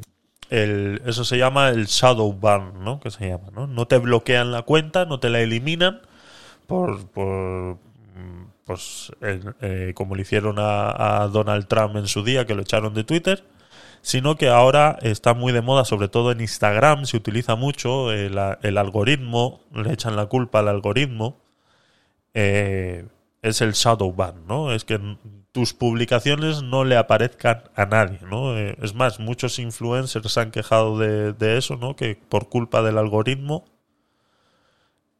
entre muchas comillas, eh, publicaciones que, subían eh, y que tenían 200.000 visitas en las seis primeras horas, eh, resulta que no llegan ni siquiera a la mitad, ¿no? Entonces, se está, se está manipulando la información, se están utilizando las redes sociales para eso, incluso lo conversamos la semana pasada con el tema de Twitter y de Elon Musk, cómo habla de liberar al pajarito y resulta que está haciendo todo lo contrario.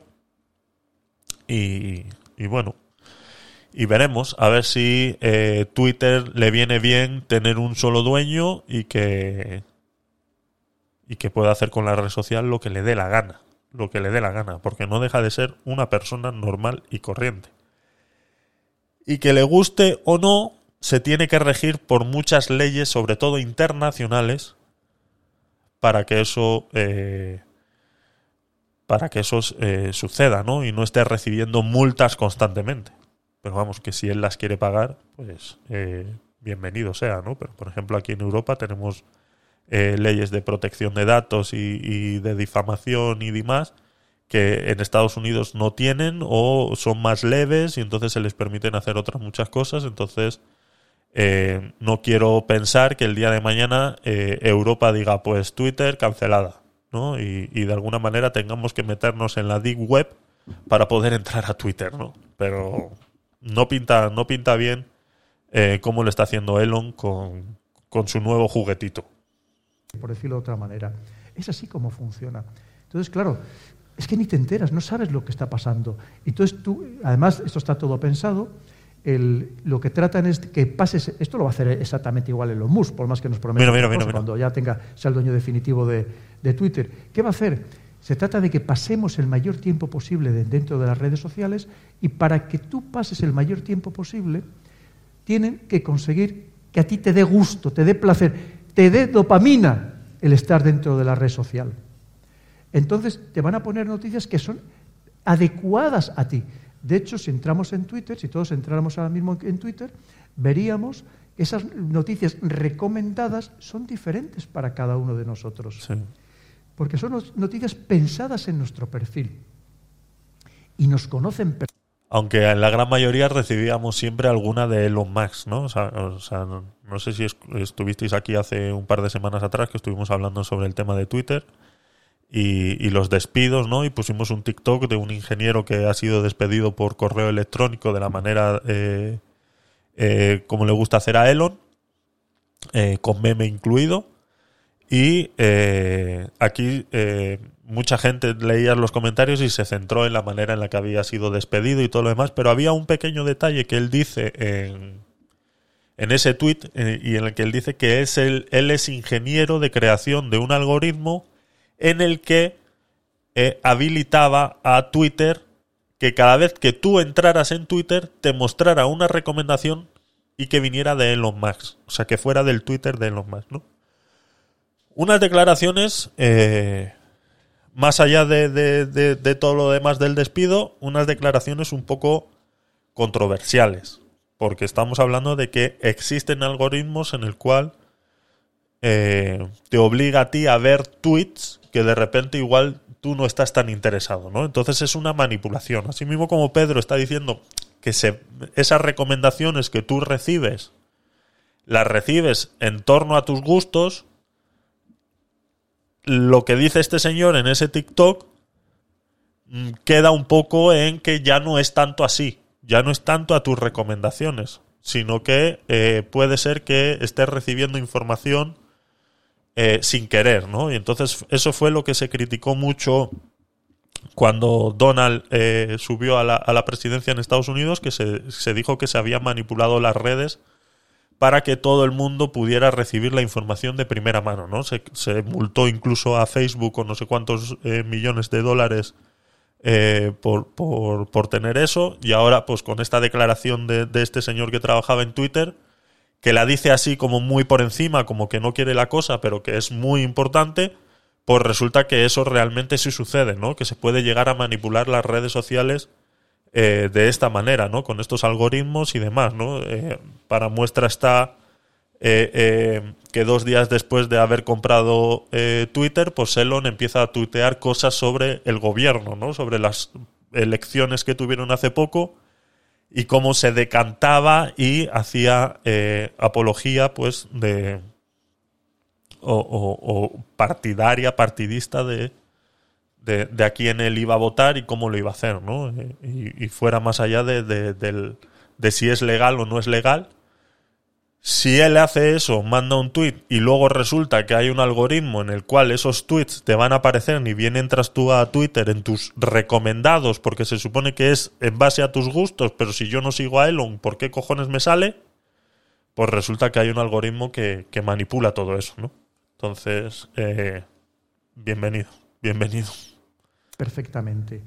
Porque es tan sencillo que, fíjese, aunque ustedes no interactúen en Twitter, o sea, no pongan mensajes, eh, simplemente sabiendo a quién siguen y a quién les dan like, ya tienen un perfil sobre ustedes. Si eso se completa con todas las búsquedas, en, en, por ejemplo, a través de Google o de cualquier otra plataforma, con las compras que hacen online, todo eso saben perfectamente quiénes son ustedes, pero al 100%. La Big al Data. 100%.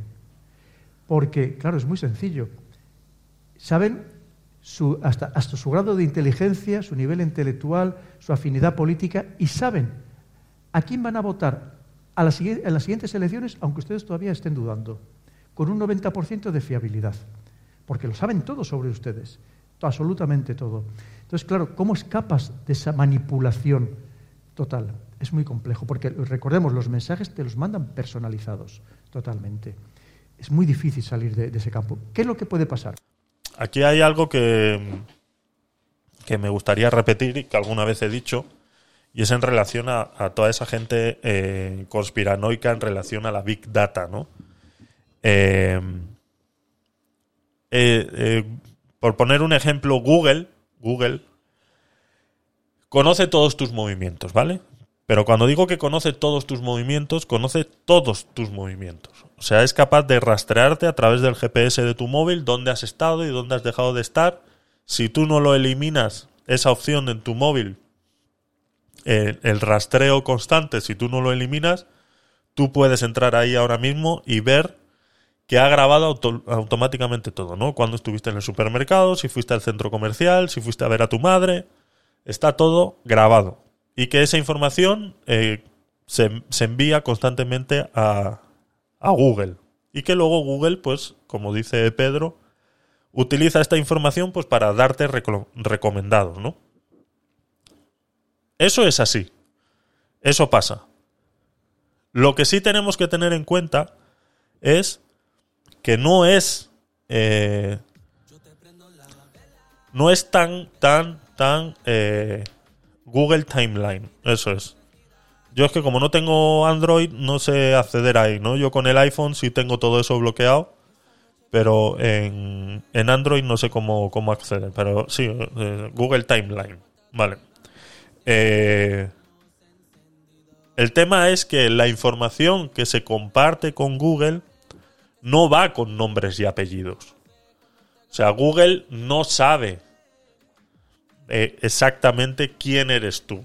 Simplemente tú eres un número dentro de una base de datos y que luego, luego, si yo tengo esa información, si yo capturo esa información con un middle in the man, eh, un man in the middle, perdón, yo capturo esa información y sé quién eres tú, la puedo casar y la puedo unir y puedo llegar a unas a unas eh, eh, eh, saber quién eres físicamente, ¿no? Pero si no eh, eh, recibe todos los meses, si eso no si eso no pasa, Google no sabe exactamente quién eres tú. Eh, ¿Dónde has estado? ¿Cómo que dónde has estado? Ah, ah, recibe todos los meses dónde has estado. Ah, vale.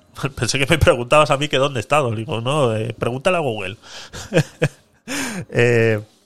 O sea, tú dentro de la base de datos de Google, Google no tiene eh, eh, eh, asociado a tu persona, a no ser que seas tan, tan, tan, tan, tan tonto, por no decir otra cosa, y que te guste estar mandando a través de un correo electrónico o a través de un WhatsApp o algo, pues fotocopias de tu DNI, contraseñas, o cosas de eso que eso, pues quieras o no, tarde o temprano también termina en Google y quieras o no, pues de alguna manera, si ellos hicieran una búsqueda en la base de datos, pues pudieran llegar a saber quién es esa persona, ¿no? Por eso siempre se recomienda no mandar información sensible a través de las redes sociales o de correo electrónico, ¿no? Por eso.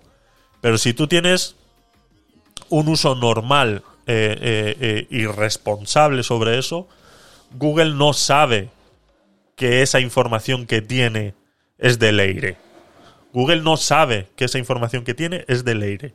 Sabe dónde Leire ha estado, pero no sabe que es de Leire. ¿De acuerdo? Entonces, hay mucho conspiranoico por ahí que dice, uy, uy, uy, tal, ¿no? Pero entonces, eh, eh, esa es realmente la, la información yo tengo activadas ciertas cosas en el móvil porque a mí me interesa pues ese tipo de ofertas y ese tipo de cosas que a veces pues, pues me mandan o demás, pues y en, algunas estoy interesado, por supuesto.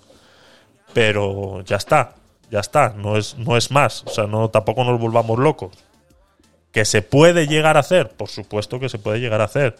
Y en países como en China, por ejemplo, que tienen cámaras de vídeo por, eh, por todos lados, pues se pudiera contrastar esa información que tiene Google de la persona que ha estado en el centro comercial, porque se sabe a qué hora, qué día y demás. Se sabe que Leire ha estado en el centro comercial tal el, el domingo a las 10 de la mañana. Pues yo luego me voy a una cámara ese día a las 10 de la mañana y veo quién es Leire. Y ya la he ubicado eh, en persona. ¿De acuerdo? Pero para eso, pues yo tengo que capturar toda esa información. Entonces, por eso las cámaras en las calles son muy, muy, muy, muy complicadas, ¿no? Y luego hay muchas que son, que se pueden hackear y la gran mayoría son públicas, ¿de acuerdo? Son de acceso público. Hay muchas webs en internet donde tienes acceso público a este tipo de cámaras. Y, y, y alguna vez, pues, en, algún podcast night entraremos en alguna web de estas y veréis eh, eh, locuras, ¿no? Ahora que tengo un ordenador un poquito más potente, pues eh, podremos acceder a todo ese tipo de cosas en vivo sin que esto se caiga, sin que le pase absolutamente nada. Y, podremos eh, exprimir un poquito más la información en vivo y en directo. Y, y lo haremos, y lo haremos para que lo veáis algún día. Seguimos. Vamos a ver, aquí hay una cosa que lo puede cambiar, que está empezando a pasar en Europa. Aquí de momento. Eso es, los kilómetros que has hecho caminando, en qué establecimiento has comprado, exactamente. Eh, te dice los kilómetros en coche que has hecho, los que has hecho andando. Sí, sí, sí, sí, todo eso. Todo eso te dice, correcto. todavía no en España, sabe que siempre vamos, aquí nos llega las Kiss un poco más tarde y salimos de las Kiss un poco más tarde. El- en algunos sitios de Europa, estamos hablando de París, de Viena, de Praga, de Londres, en muchos sitios empieza a haber una gran necesidad y las revoluciones las hace el hambre. Y cuando hay hambre ya te da igual que te manipulen, que no te manipulen, que tú lo que quieres es comer. Eso es. Y cuando no tienes para comer o no tienes para dar de comer a tus hijos, es cuando la gente empieza a salir a la calle. Y en muchos lugares de Europa, claro, aquí eh, venía bromeando y con el, con el taxista, digo, claro, es que con este tiempo maravilloso, claro, nosotros no entendemos, o no aparte de España, no entendemos el frío del invierno, ¿no? Como le decía yo, digo, aquí lo más que puede pasar es que te pongas el bañador de invierno, ¿no? Eso es. Pero claro, pero es que a partir del, del mes que viene, cuando empiece a hacer frío de verdad en Europa, que ahora no lo está haciendo, pero que vendrá, y Eso se lo digo yo, que yo he llegado a, yo he llegado a estar hasta un año en el Ártico, en el, en el Ártico noruego, y conozco muy bien el frío, y cuando empiece a hacer frío de verdad, veremos a ver lo que va a pasar, si seguimos en, en esta situación. Con precios absolutamente desorbitados, con países como Alemania en recesión, en recesión toda una Alemania, sin energía, porque por más que te digan, ah, claro, ¿y cómo, cómo? El otro día veían ustedes en la televisión que una comunidad de vecinos en Logroño que decía, este verano, hemos, o sea, este invierno hemos decidido que no vamos a poner la calefacción. Claro, lo dicen en el veranillo de San Miguel, ¿no? Exacto. El frío en Logroño, o en Burgos, o en León, que yo soy de León, y veremos a ver quién resiste, sobre todo personas mayores que pasan Exacto. muchas horas en casa, y a ver Exacto. quién resiste ahí metido todo el invierno. Y en construcciones, construcciones viejísimas que no tienen ningún tipo de aislamiento y que la gran mayoría están construidas con un ladrillo que ya está humedecido, que ya tiene humedades, que ya tiene...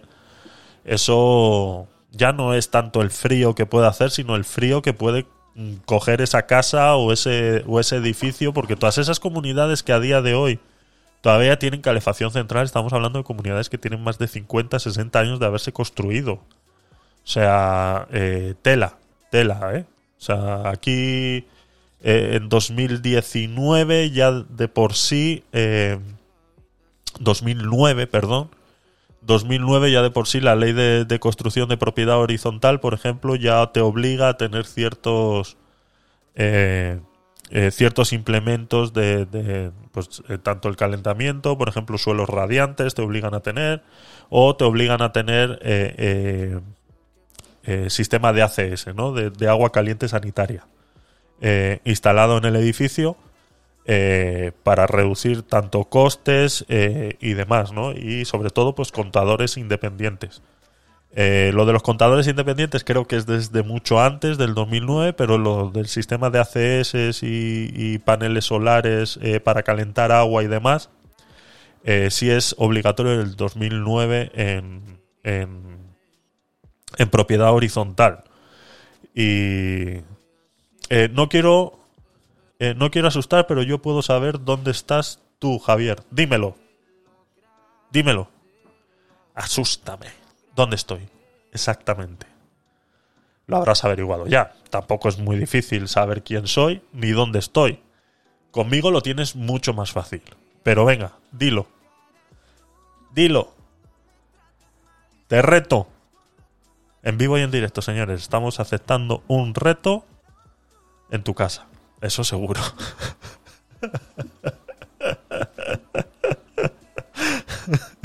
Estoy en mi casa, correcto. Estoy en mi casa. Estoy en mi casa. Entonces, eh, es eso, ¿no? Eh, todas esas comunidades eh, que dicen que no van a encender la calefacción en, esto, pues son eh, en tu casa y sentado también. Vais, vais- estáis, os estáis acercando, os estáis acercando. qué, Cojonudo. Eh, todos esos edificios, pues como vuelvo y, digo, ¿no? Todos esos edificios que todavía tienen calefacción central son edificios de hace eh, eh, de hace más de 60 años, ¿no? Entonces, telita. Telita son edificaciones muy antiguas, con sistemas de construcción muy antiguos y que quieras o no, esos cimientos están humedecidos, están... eh, dice, pero con mucho respeto, no quiero, no me interesa esa información.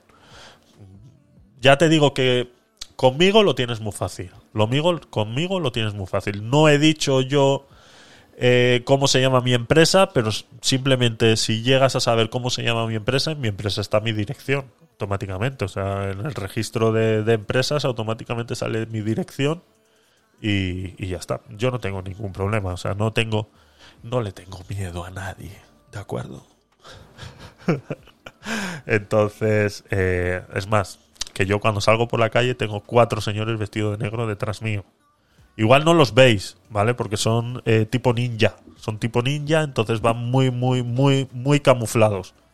Pero yo tengo cuatro tíos vestidos de negro detrás mío cuando yo salgo a la calle, ¿de acuerdo? Entonces, por si queréis intentar algo, eh, os aviso que no os va a ir muy bien. Y luego, soy vasco, de Vitoria. Entonces, eh, despajito conmigo, despajito, que, que nos podemos. Ahí está Leire sacando la katana. Eso es. Eso es. Entonces, eh, despajito conmigo, que.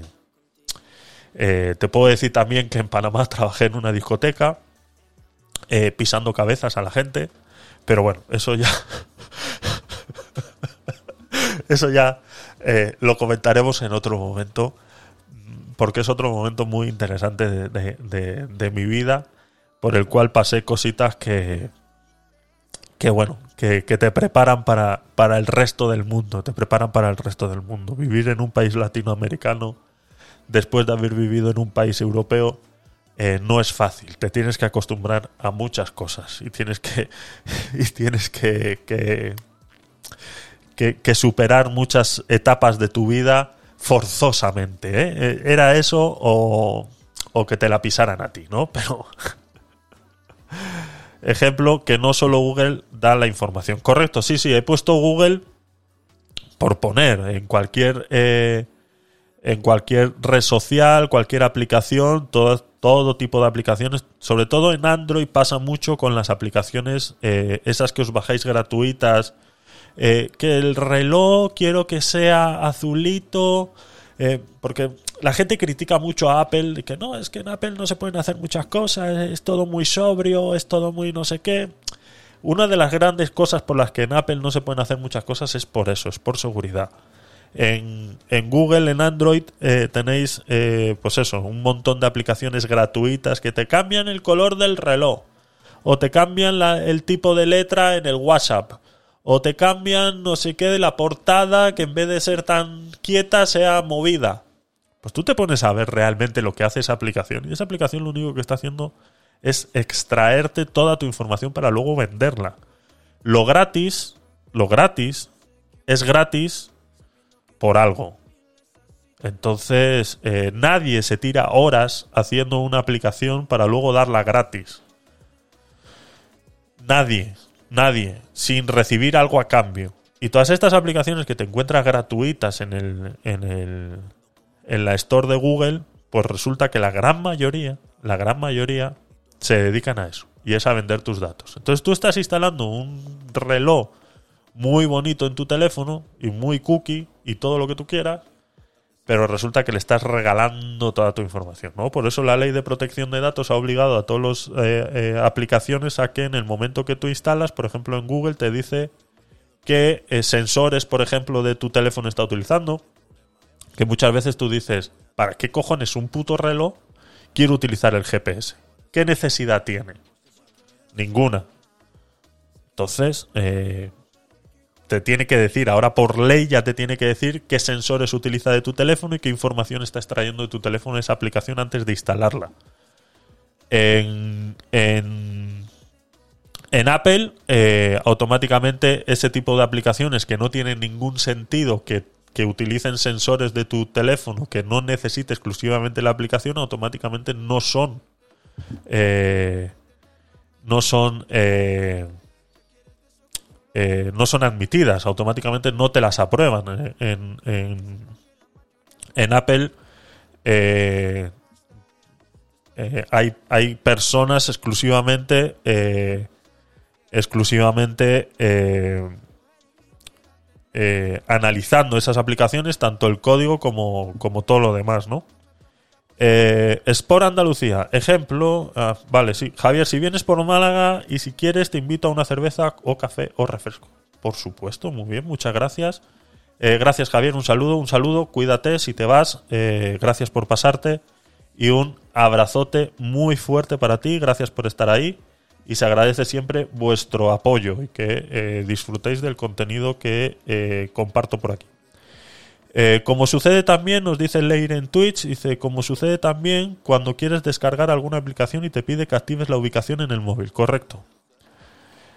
Exactamente, o sea, eh, sobre todo en Google, que no hay un filtro de, aplicaciones tan fuerte como el que tiene Apple, eh, sucede mucho. Entonces, tener mucho cuidado con las aplicaciones que instaláis. Gracias a Dios, pues como digo, ya por ley te tienen que decir exactamente para qué utiliza esos sensores esa aplicación y, y qué luego hace con la, con la información, ¿no? Incluso, aparte de informarte qué sensores utiliza y que ahí entonces tú decides si quieres o no descargar la aplicación, si tú le dices que no, pues no la descargas porque los sensores no los puedes deshabilitar.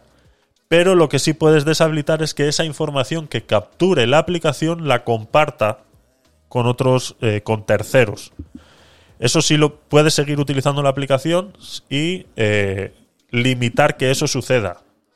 Entre muchas comillas. Luego no hay nadie investigando, porque una cosa es la ley.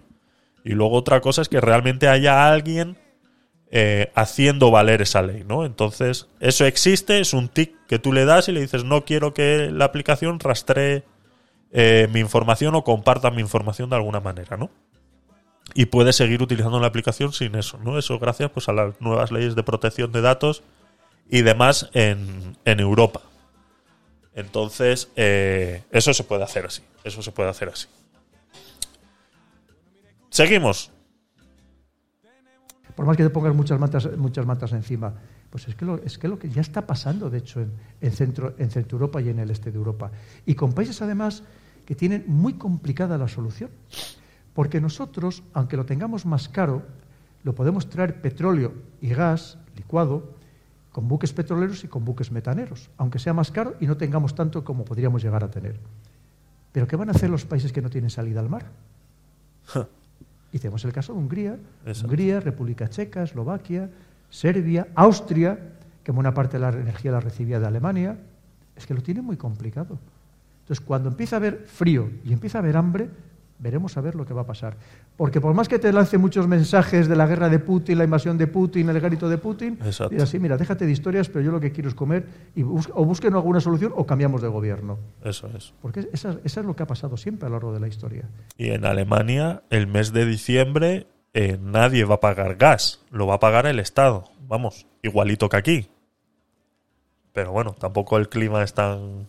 Pero bueno, eh, ya sabéis lo que quiero decir, ¿no? Eh, ayer salió también en la televisión diciendo, eh, sobre todo en televisión española, que les gusta mucho manipular los datos, eh, salían diciendo que qué porcentaje del sueldo de una persona en España está destinado para, para energía, ¿no? De tanto luz, gas, etcétera, ¿no?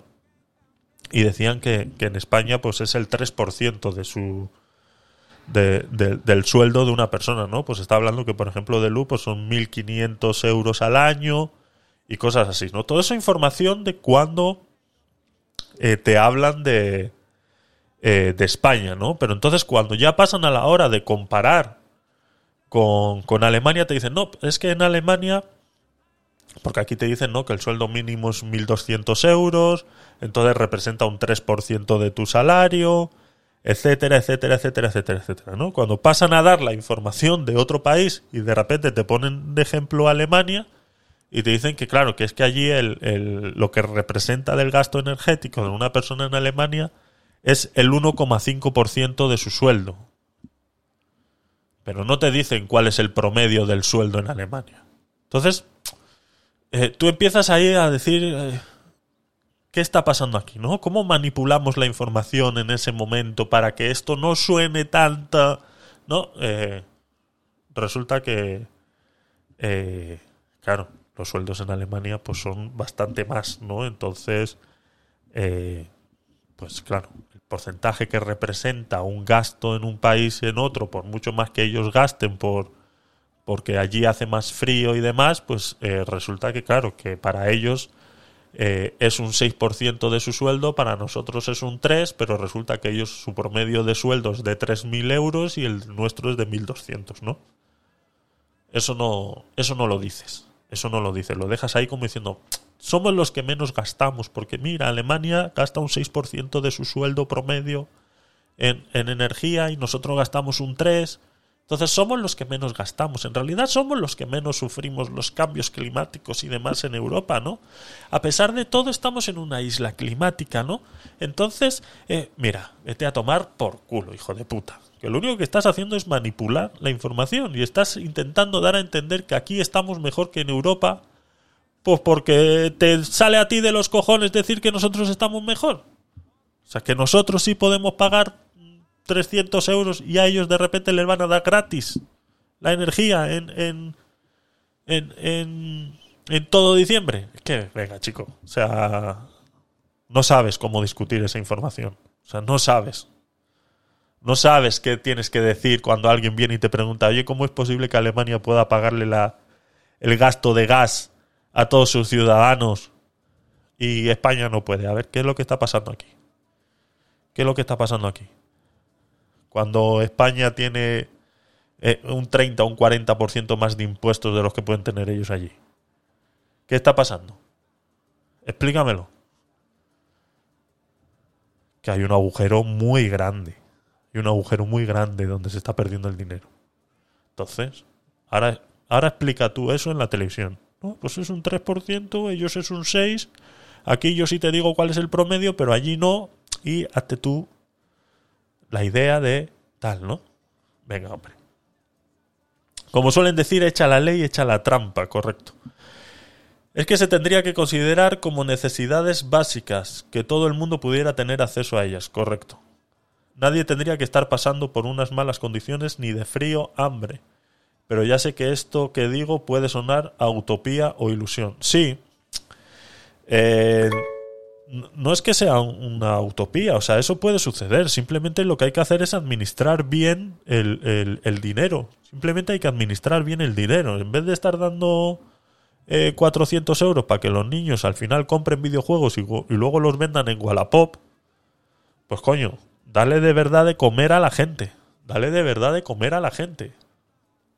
Ya está. ¿Quién da de comer a la gente realmente? Lo damos todos los demás que donamos al banco de alimentos. O sea, lo que donamos nosotros al banco de alimentos es lo que está comiendo la gente en esas famosas colas del hambre que hablan tanto. Ahí yo no veo al Estado donando comida. ¿Qué se está haciendo con mis impuestos? O sea, yo pago impuestos y luego encima tengo que... Que a mí no me cuesta nada, que si yo mañana... O sea, que donde comen dos, comen tres, que si yo mañana me entero que alguno aquí en mi edificio no puede comer, yo le invito a comer todos los días, me da exactamente igual que cada uno dentro de nuestras posibilidades podemos adquirir nuestro granito de arena en nuestra propia responsabilidad en el problema. No pasa nada, pero es que señores, yo pago unos impuestos y luego resulta que el banco de alimentos, el 80% de los alimentos que recibe son donaciones privadas. Son donaciones de los que cuando vamos al supermercado y nos paran en la puerta y nos dicen tal, tal, tal, tal, y entonces vamos y compramos un poquito de más y luego se lo dejamos a la salida. Somos nosotros no son ellos. Entonces, cuando ellos se llenan la boca de que van a competir y van a, van a solucionar el problema de las colas del hambre, o te sale la tonta del bote de la Yolanda a decir que vamos a topar los precios porque hay que decirle a las grandes eh, distribuidoras y tal que se aguanten un poquito el bolsillo para poder que la gente coma. Y luego resulta que los que realmente hacen las cosas somos nosotros. Es el pueblo, es la gente de a pie, es la gente normal, es la gente que aún así sigue pagando los impuestos. Se conoce que pagamos pocos impuestos. Sí, sí, no, está claro, pagamos pocos.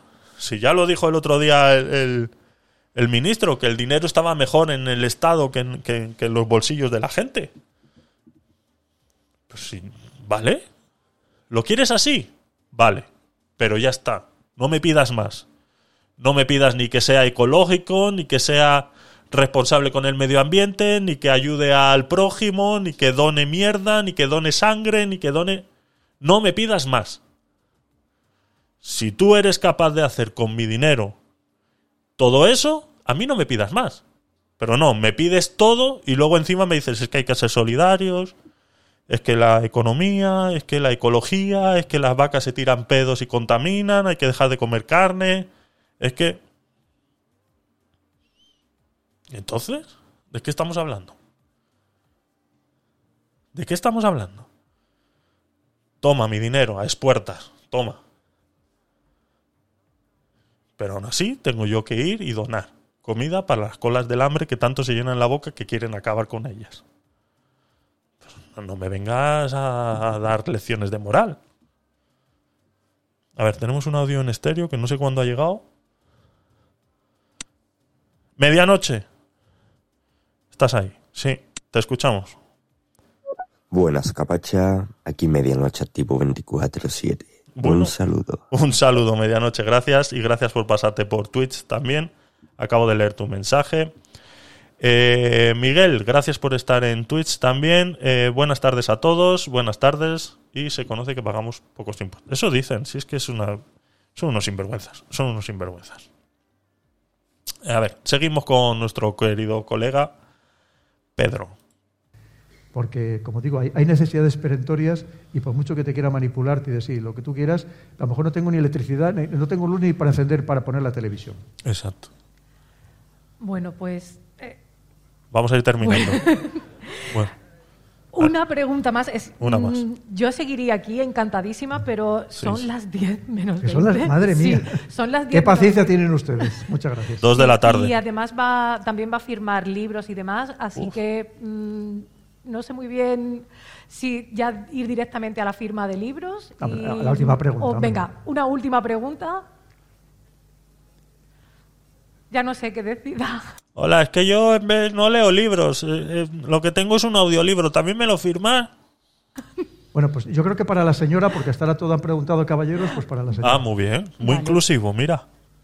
Bueno, la señora o la dama. La dama, sí. Mira, así como... Ahí has metido la pata, Pedrito. Ahí has metido la pata. Bueno, buenas noches. Buenas noches. Es un placer tenerlo aquí en nuestras tierras. No estás Y mire, yo Vamos, mi arma. joven, ¿no? Y entonces a mí me gustaría prosperar en este país de una forma honrada. Muy bien. Y veo que hay un montón de problemas que tengo delante muy difíciles de solucionar, ¿no? La corrupción, la educación cada vez está que da pena, ¿no? Eh, es, es penosa. La economía va mal, ¿no? Hay muchísimos problemas a los que yo digo, bueno, ¿qué soluciones puedo darle, no? Desde mi parte de no ser nadie, a efectos prácticos. Y lo que veo es que cualquier solución realmente es una ilusión, porque vivimos en un gran circo, todo el mundo hace lo que le dice el que tiene por encima. Nadie hace lo que debe, lo, que, lo que está bien. Entonces, viendo esto, hay algo que se puede hacer porque pienso, vale, una solución podría pasar porque millones y millones de personas abrieran los ojos, se dieran cuenta de lo manipuladas que están. Pero esto es muy utópico. Y esto llevaría, pues yo qué sé, generaciones, ¿no? Entonces, ¿puedo tener esperanza, ¿no? De, de que esto vaya mejor o eh, aprender a vivir con estas circunstancias y aprender a Sí. evitarlo, ¿no? Pues excelente pregunta y se la agradezco muchísimo, de verdad. Porque ya le decía que todos estos, estos temas que usted me ha pla- planteado, todos los trato en el, en el nuevo libro. Que me va a traer muchos disgustos, pero creo que efectivamente es que ustedes se lo merecen los Yo he venido aquí a hablar de mi libro. Y, y cualquier aspecto que usted ahora mismo me ha, me ha más o menos esbozado está allí incluido y muchísimos más, de todo tipo. Porque efectivamente hace falta buscar ot- otra sociedad diferente. Eso no, no tengamos ninguna duda. Fíjese, es que en cierto modo nos han engañado. Esa es la realidad. O sea, que el- yo le digo, hace 40 años, pues no sé, un joven La ley del esfuerzo. él tenía otras expectativas de vida, ¿no? O sea, sabía que trabajando, esforzándose, Exactamente. podía llegar a tener una buena vida, podía ser clase media. Hoy ya no, no hace podía falta. tener una casa que se compraba y pagaba entre 5 y 10 años, Exactamente. sin tampoco dejarse la vida en ello. Podías incluso tener una familia numerosa, trabajando uno solo de los miembros de la familia. Es que hoy en día, fíjese, en el caso su- suyo de las mujeres, las mujeres es que no es que tengan el derecho a trabajar, es que tienen la obligación, Obligación. de trabajar. Fíjese la vuelta que le hemos dado a esto. Porque ahora mismo una pareja, como no trabajen los dos, pues que no salen adelante. Exacto. Y encima con, con- con muchos problemas, ¿no? Por ejemplo, o sea, Ahora hay muchos tipos de parejas, ¿eh, Pedro? A ver si modernizamos un poquito el discurso, ¿vale? Que hay muchos tipos de parejas, ya no son todas heterosexuales, ¿de acuerdo? Entonces, eh, pero sí, tienen que trabajar. Los dos miembros de una misma unión familiar tienen que trabajar, porque si no, no es, eh, no es posible. no podemos ser aceptados ¡Populista, Javier! Sí. Lo siento, pero hay que decirlo, ¿vale? aceptar como normalidad que la situación está tan mal en general de la sociedad que el- la ilusión de cualquier joven es ser funcionario. Es decir, eso es la ruina.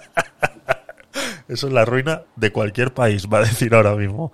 Esto lo hemos hablado muchas veces, ¿no? De cómo eh, eh, eh, tú comparas las aspiraciones de vida de un joven viviendo en España a un joven viviendo en cualquier otro país y cómo aquí ser funcionario forma parte de, de ese querer ser alguien, ¿no? Y en cambio en otros países eh, eh, podemos poner Estados Unidos, ¿no? Eh, allí es tener tu propia empresa, incluso empezar tu empresa en el garaje de tu casa y luego ser el, el Apple de hoy en día, ¿no? El emprendimiento, ¿no? Como el emprendimiento, el esfuerzo, el, el estudio, el, el- cometer errores, el aprender de ellos, eh, todo eso en otras culturas y en otros países está muy, muy inculcado y se, y se compite para que eso sea así. Eh, como en Estados Unidos, por ejemplo, se endeudan para estudiar y luego ser competitivos. Y aquí, pues estudiamos para ser funcionarios, ¿no? Eh, que no quiero decir que no es- esté bien o que no existan, pero eh, eh, es, es así. O sea, es nos falta, nos falta ese chup chup para, eh, para mí, lo siento mucho, ser funcionario es el camino fácil. Ser funcionario es el camino fácil. Lo siento mucho. O sea, para mí eso es así. Una persona que se ha tenido que esforzar, que ha tenido que luchar contra viento y marea, y que ha tenido que aprender sin tener un puto duro, se ha formado, ha aprendido a hacer cosas, ha salido adelante. Eh, eh, eh, es así, es así, lastimosamente es así. Para mí, ser funcionario, no, es que se tiran cinco años haciendo, preparando posiciones, luego otras cinco hasta que salga una plaza. Mm, Vale, vale, pero en esos diez años eres un parásito social. Porque si no vives con tus padres, no tienes manera de sobrevivir. Entonces, lastimosamente, eres un parásito social. No, es que habemos muchos que trabajamos a la vez, por eso a veces la oposición nos tarda. Bueno, pues ole tus huevos, ole tus huevos, pero es que yo también trabajaba y estudiaba a la vez. Que no solamente tú. Que es que yo iba a la universidad por las mañanas y trabajaba en una discoteca por las noches. También lo he hecho.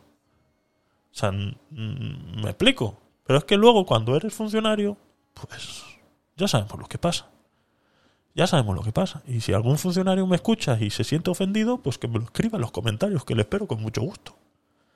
Pero es así. Es así. Y luego tienes muchas facilidades que no tienen el resto. Tú vas a un banco a pedir un préstamo y por el simple hecho de ser funcionario tienes más beneficios que los que tengo yo. ¿Por qué? Porque sabe el banco que no te pueden echar de buenas a primeras. En cambio a mí sí. Entonces, ¿eso es competir en igualdad de condiciones? Pues no. Entonces tienes que entender que no me caigas bien. Por mucho que tú me digas a mí que tú te preparas X cantidad de años o que te tiras estudiando no sé qué y luego una oposición y que tienes que luchar contra el sistema para conseguir una plaza. Pues es que yo también. A mí esa gente que dice, es que hace 20 años atrás mm, yo trabajaba en el campo eh, levantándome a las 3 de la mañana, pues perdona, que hoy hay gente que también se levanta a las 3 de la mañana. Y no eres tú solamente. Entonces, que tú tengas que hacer una, preparar unas oposiciones cinco años y luego te tires esperando una plaza otros cinco, pues eso no quiere decir que tú seas mejor que yo. Pero de eso a llamarle esfuerzo y luchar, estás luchando contra el sistema, un sistema por el cual estás abogando y del cual luego vas a formar parte. Entonces, eh, cuidado. Es que estoy luchando. No, estás luchando contra un sistema del que, el cual luego vas a formar parte. Yo estoy luchando contra algo para sobrevivir. O sea, ni lo mío es mejor que lo tuyo, ni lo tuyo es mejor que lo mío. Pero no te me vengas arriba diciendo que eres funcionario. La desigualdad impuesta, al igual que la división, nos dice Miguel en, en, en Twitch. Es así. Es así. A ver qué dice de los funcionarios. de un país. O sea, no somos conscientes en el hoyo en el que nos estamos metiendo. Y una vez más, porque lo que no estamos entendiendo o no entienden nuestros grandes líderes europeos es ese contexto mundial, de por dónde vienen los otros, que es que nos van a arrollar clarísimamente. Y si nosotros, como usted bien ha dicho, y yo hablo muchísimo de la educación, no reformamos la educación, una educación de verdad, es decir, una educación que te permita no solamente ser válido para ti, sino eso que te ha aportado a ti la sociedad como educación, seas capaz de, de aportarlo a su vez a la al conjunto de la sociedad. Pero claro, si es una, una educación en realidad sirve para muy poco, donde ahora mismo estudiar un grado no sirve de nada, y hay que decirlo, porque lo que sirve, y ustedes los jóvenes lo saben, es el máster que vas a realizar después. Un máster que como no lo realices en general en un lugar de prestigio, costándote una fortuna inasumible para la mayoría de las personas o de las familias, es muy difícil que cuentes un trabajo de verdad donde te paguen un buen sueldo. Entonces, es que tenemos que ser conscientes de en qué, en qué mundo nos hemos metido, en el que efectivamente no, no se están aportando verdaderas soluciones y por dónde vienen los demás. Eh, no le voy a, a dar muchos más datos porque ya lo digo, lo podrá ver eh, en el libro y si quiere muy buena cuando se publique y lo comentamos. Pero es- es- yo es que estoy obsesionado con este tema, también tengo hijos mayores. Mi hija periodista se tuvo que ir hace años de España desesperada completamente porque el periodismo está como está. En algunos casos abusando, incluso los que aquellos que presumen de más liberales y más progresistas, abusando Ah, de la gente joven durante exactamente. años.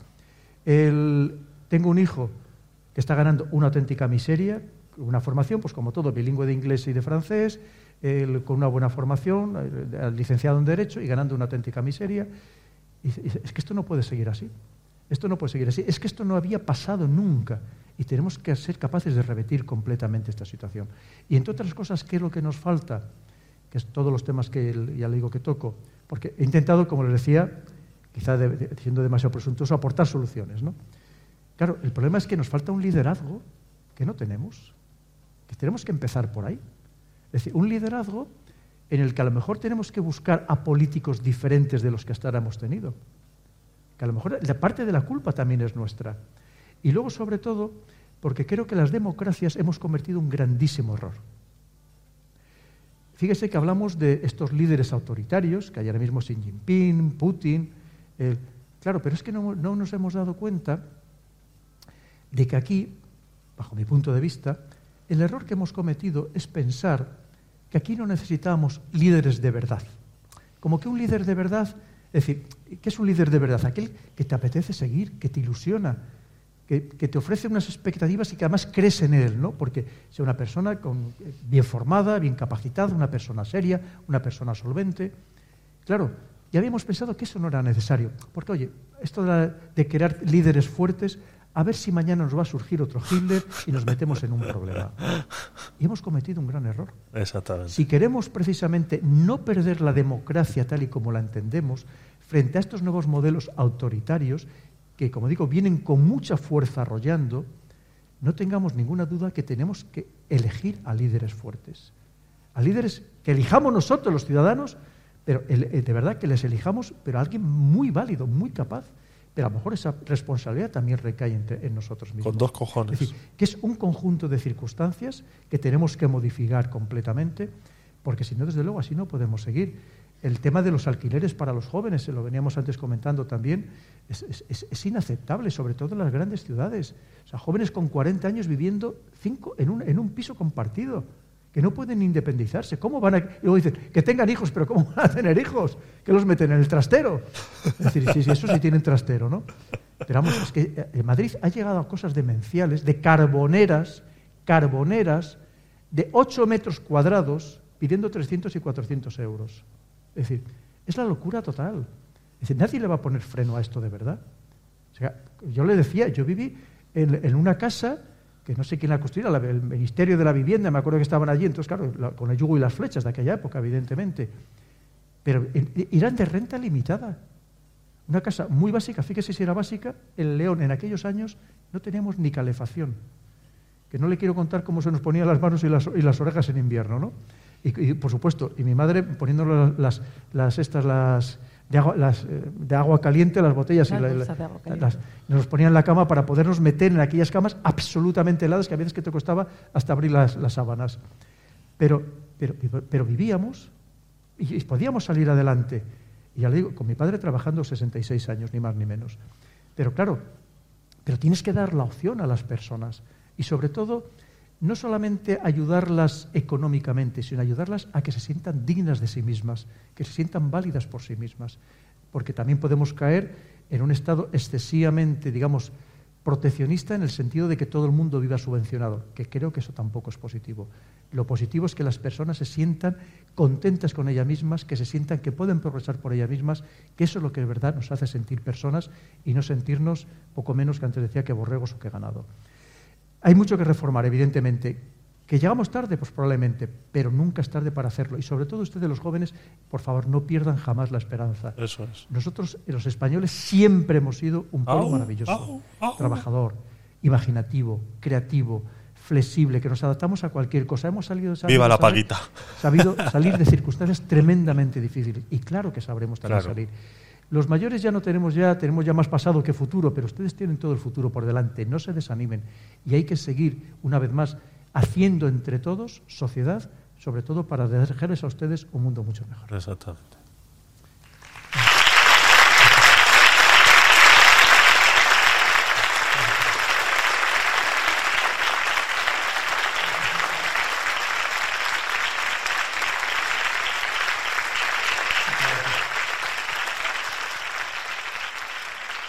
No sé si va a decir algo más. Y lo sé. jo, Muchísimas gracias. Han sido ustedes encantadores, que es que nos han movido. Gracias, y ninguno ha Emi. mirado ni No. el móvil. O sea, que Llevamos aquí tres- tres domingos viéndote. No nos Así hemos que podéis movido. contar conmigo, Sara, siempre que queráis. Tres domingos llevamos viéndote. Tres domingos llevamos viendo al señor Pedrito Baños. Tres domingos llevamos viendo al señor Pedro Baños. Interesante, interesante la charla. Son muchas cosas de las que ya hemos hablado aquí. Eh, es uno de los eh, grandes referentes de este canal. Y bueno, eh, muchas de las cosas que, que podemos hablar aquí son de su autoría y de su análisis. Entonces, eh, ya te digo, como encontré en TikTok eh, varios cortes sobre esta entrevista con varias pildoritas así de, sabiduría interesante, eh, vi interesante verlo en directo con todos vosotros. Eh, nos dice Miguel en Twitch, y mientras tanto, ole y ole. Eso es, la gente vive de esa manera. Faltan líderes de verdad, viva la paguita. Lo de la paguita, pues es tenerte, mantenerte en esa letarguía de ignorancia eh, sumida en la que, eh, pues, pues eso, no puedas ni siquiera eh, tener ese, ese intento de, de, de, querer revelarte, ¿no? De alguna manera. y, y lo hacen de esa manera, manteniéndote ahí. Es, es, es, es como el comunismo, o sea, es comunismo puro y duro. Mantener a la gente haciendo filas por un trozo de pan como hacen en Cuba. Pero bueno, como tienen ese trozo de pan y tienen un filete de carne cada tres meses, pues eh, esa gente vive bien. Viven bien y tú les hablas y les preguntas y según ellos, pues están todos muy bien. ¿Para qué pensar más? Si tengo quien me lo dé todo absolutamente gratuito. ¿Para qué vamos a pensar? O sea, pensar está sobrevalorado. Entonces, las paguitas, pues es- lo que tienen, es lo que tienen. Por eso ves, pues como he dicho antes, esta de los 400 euros para los jóvenes que acaban de cumplir 18 años, donde eh, les pones, les das una, una tarjetita DAI, DAI KVT. Te acabas de convertir en un nuevo Curioser. Bienvenido a Twitch y gracias por pasarte y espero que disfrutes del contenido. Eh, esa paguita de Olis, esa paguita de, de 400 euros a los jóvenes que acaban de cumplir 18 años, donde te lo dan en una tarjetita y te obligan a gastarla en, la que, en lo que ellos han dicho que es cultura, pues resulta que luego te encuentras eh, el Wallapop lleno de videojuegos comprados con eso y que lo único que necesitan es el dinero pues para realmente eh, gastarse el dinero en lo que un niño de 18 años se lo va a gastar. Y el que quiera decir lo contrario...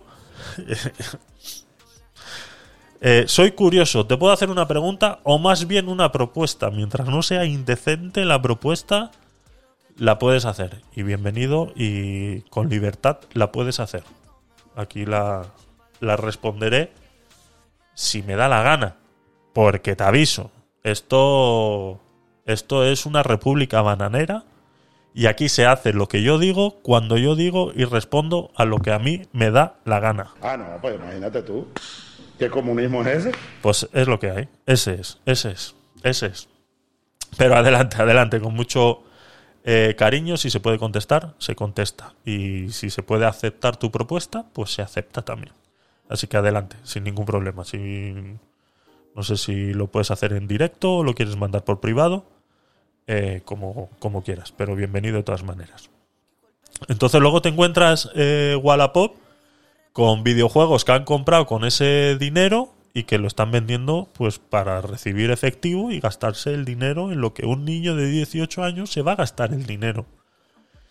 Y el que ha tenido 18 años pues sabe lo que en un niño de 18 años quiere gastarse el dinero. Porque un videojuego, quieras o no, su padre se lo compra y punto. Ya está. Tiene que hacer una pataleta o no, o innecesariamente. Ya está. Me da exactamente igual. Al final termina consiguiéndolo. Que luego quiere ir al teatro, quiere ir al cine, pues tres cuartas partes de lo mismo. Tiene padres, tiene amigos, incluso tendrá una paga. ¿Qué tal? Entonces, lo que un niño quiere gastarse con 18 años, pues es en lo que se lo quiere gastar. Y vuelvo y repito, todos los que hemos tenido 18 años y hemos pasado por ahí, sabemos en qué gastarnos en dinero. Entonces, pues es lo que tiene. Pero, eh, dice, eh, soy diseñador y lo hago porque me aburro, hago banner, paneles y overlays. ¿Ocupas ayuda con tu canal? Mm, podríamos hablarlo, claro, claro que sí, podríamos hablarlo. Sobre todo los paneles de, eh, de Twitch, como habrás visto, están súper abandonados. Entonces, lo podemos hablar. Lo podemos hablar. Dice, soy diseñador y lo hago porque me aburro. Bueno, pues, eh, pues si te quieres entretener un rato, lo hablamos, lo hablamos.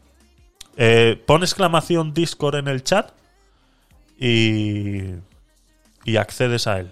Y accedes a él. Eh, a ver, es que lo tengo aquí. Ese. Ahí lo tienes. Eso es.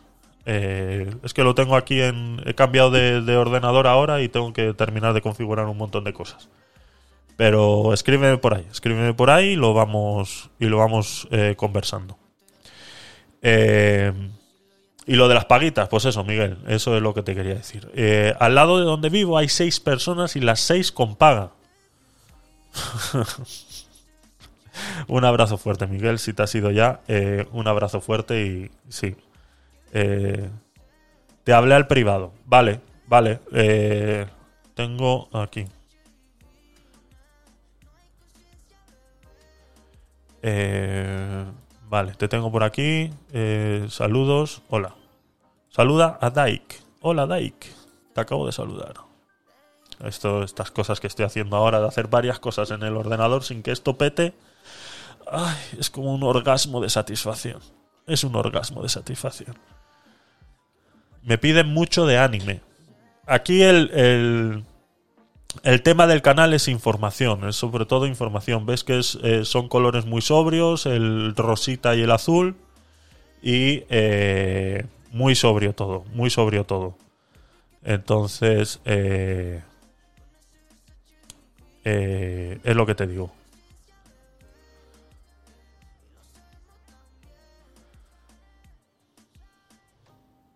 Eso es, se puede hacer de todo, sí. Eso es. Vale, eh, pues poco más, chicos. Eh, os enseño, os enseño un poquito mi nuevo estudio. Os enseño un poquito mi nuevo estudio. ¿Lo queréis ver? ¿Lo queréis ver? Estuve ayer todo el día y parte de la noche eh, y parte de la noche instalando todo esto. Eh, os recuerdo, yo eh, hacía streams con una MacBook Pro de 16 pulgadas y bueno, pues había muchas cosas en las cuales eh, no podía hacer, ¿no? Pues como esto de simplemente tener el Discord abierto y contestarle a Dyke ya es... ¡Ah! Dios mío, es que me da escalofríos. Me da escalofríos de lo bien que se siente. Eso antes no lo podía hacer. Ahora estoy transmitiendo en vivo, estoy grabando a la vez sin tener luego que extraerlo de Twitch, lo estoy grabando a la vez, estoy grabando el audio, estoy... Vamos, que esto es un, un- una locura. Así que, mira, tengo una camarita por aquí que he instalado nueva. eh, que estaba haciendo pruebitas. Y si nos vamos aquí, que aquí es donde estábamos antes, y hago esto, y... ¡Uy! ¡Uy! ¡Hola! ¡Hola! Eh, eh, si estáis en estéreo, pasaros a Twitch y, veis los nuevos juguetitos que he comprado para mejorar el contenido. Tengo la cámara. A ver. Uy. Espera. Esta cámara. Uy, uy, hola, hola, hola. Ahora se han enredado los cables. La madre que me parió. Es que estaba acomodando cables antes. Y ahora. Espera. Espera, espera. Espera. Bueno, ahí veis una pantallita. Pero quería. Estaba esta cámara puesta.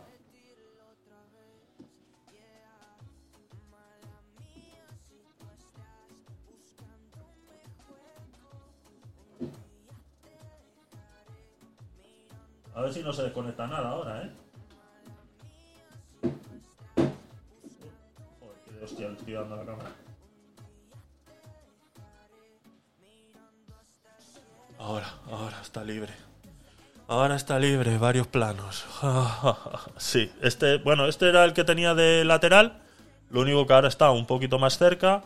Y aquí podéis ver la mesa de mezclas que ya tenía. La podéis ver aquí. Y esta es con la que, pues, eh, pues meto todos los audios aquí. Y esto era lo que eh, eh, Twitch, eh, mi ordenador no estaba entendiendo antes, porque antes, pues con una Mac tenías un canal de entrada de audio y ya está, ¿no? Ahora con el Windows este mm, me ha reconocido la pantalla también, como porque la pantalla también tiene altavoces y, y bueno, pues es el, el problema que hemos tenido que hemos tenido antes, ¿no? Y bueno, esta es una de las pantallas, eh, es nueva, eh, de 27 pulgadas, ¿vale? Y luego, si nos vamos aquí, eh, a ver, así.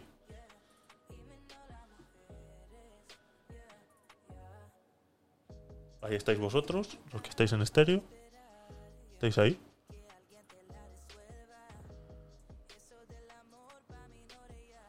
Enfoca. Saluda. Anarquía. Saluda. Gauss. Saluda medianoche. ¿Estáis ahí? ¿Vale? En el móvil. El móvil está conectado a la mesa de mezclas. El Stream Deck. Uf, le cuesta bastante enfocar con tanta luz. Le cuesta bastante enfocar. Pero bueno, esta es la pantalla de 27. Y luego hay una aquí más grande de 34. Las dos luces. La cámara principal. La cámara secundaria. el brazo del micro, el micro, teclado, ratón y todo esto. Todo esto. Todo esto. Entonces aquí tenemos pantalla a rato. Y luego pues el ordenador que está ahí. ¿Vale? Pues que no tiene nada que ver solamente con el, con el Mac, ¿no? El Mac, pues como ya lo he dicho muchas veces, para diseño gráfico, edición de foto, edición de vídeo y demás, pues es una pasada. Pero cuando tienes que hacer stream y otras cosas, pues, pues quieras o no, eh, pues pasaba lo que pasaba, ¿no? Pues que muchas veces pues se caía el stream y, y- y cosas de ese tipo. Entonces, eh, pues lo, lo hemos mejorado un poquito, lo hemos mejorado un poquito y, y bueno, sí, organización le falta un poquito. Tengo que organizar un montón de cables que están por ahí eh, tapados. Luego eh, la Mac sigue aquí conectada. Eh, la Mac sigue aquí conectada, ¿vale? Lo que pasa es que la tengo conectada con otro cable para poder luego pues ya verla en esta pantalla directamente y y cos uy, que tiramos el chiringuito. Y cositas. Mi sofá, mi tele, la ventana de mi casa. Uy. Ya sabéis dónde vivo. He hecho un, un chocas ahora mismo. ¿Vale? Ahí está la Nintendo Switch. Podemos echar alguna partidita, algo, si os animáis un día. Y ya está. Y mejorando el contenido, varias cámaras, pues como esa es la principal, la que se ve ahí, con las dos luces. Luego está aquí la roja y de este lado está la azul. En el suelo, alumbrando la pared. El brazo del micro sin que esté todo por medio para poder teclear más fácil. Y la cámara de aquí del lado. La cámara principal. La tercera, esta móvil que tengo, pues tengo la nariz torcida. Sí.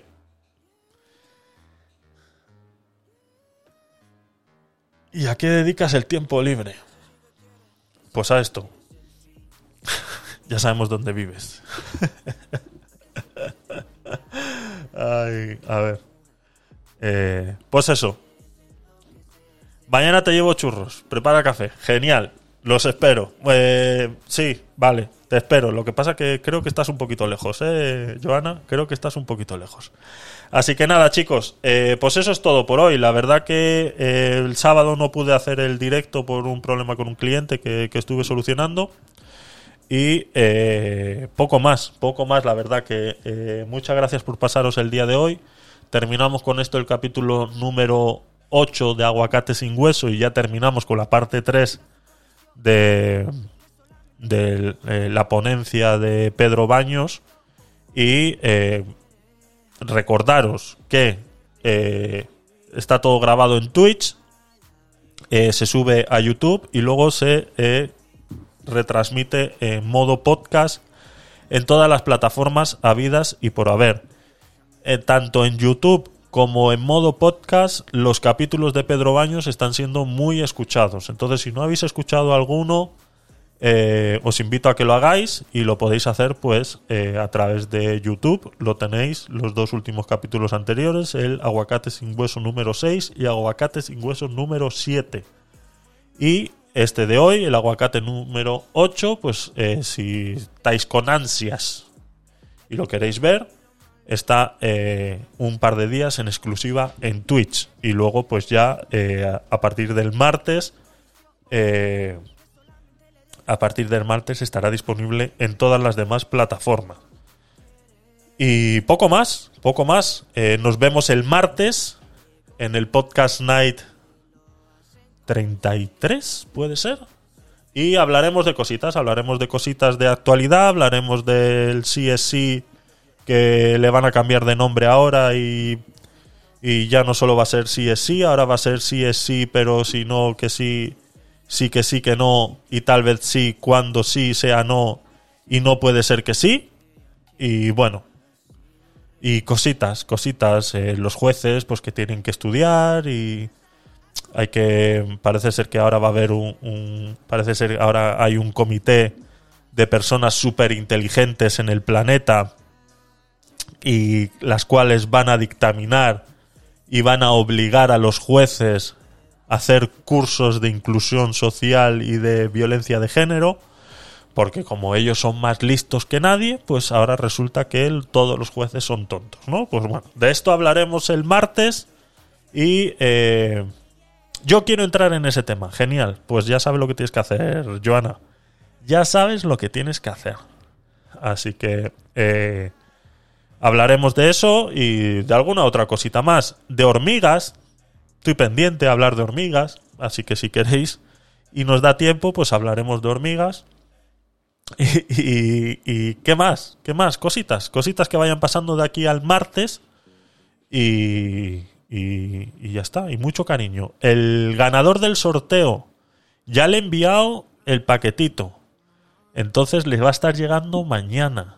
El ganador de un Fire Stick TV Lite le estará llegando mañana. Le he pedido que me mande fotitos así del desempaquetado o alguna cosa que para demostrar que eh, dice Leire de hormigas. ¿Pero qué ha pasado? Ahí está el clickbait.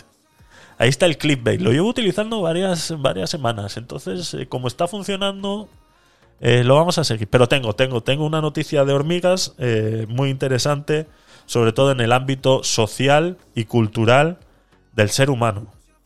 Hormigas, ámbito cultural, social, ser humano. Mm, ¿Cómo cuadran las cosas? Mm, Pues cuadran, cuadran, sí, sí, ponte las gafitas, sí, cuadran.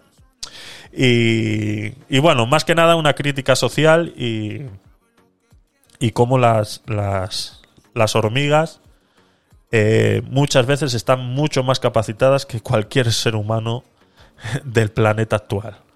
Entonces, eh, hablaremos, hablaremos de todas esas cositas y lo que vaya surgiendo. Ya sabéis que eh, si queréis mandarme alguna info o demás, eh, uniros a mi Discord, lo podéis hacer, si no por cualquier red social. Estoy en Twitter como Tecnopolit, en Instagram también, en TikTok también, todo Tecnopolit. Si buscas Tecnopolit lo vas a encontrar. El canal de YouTube eh, Tecnopolit también lo encuentras.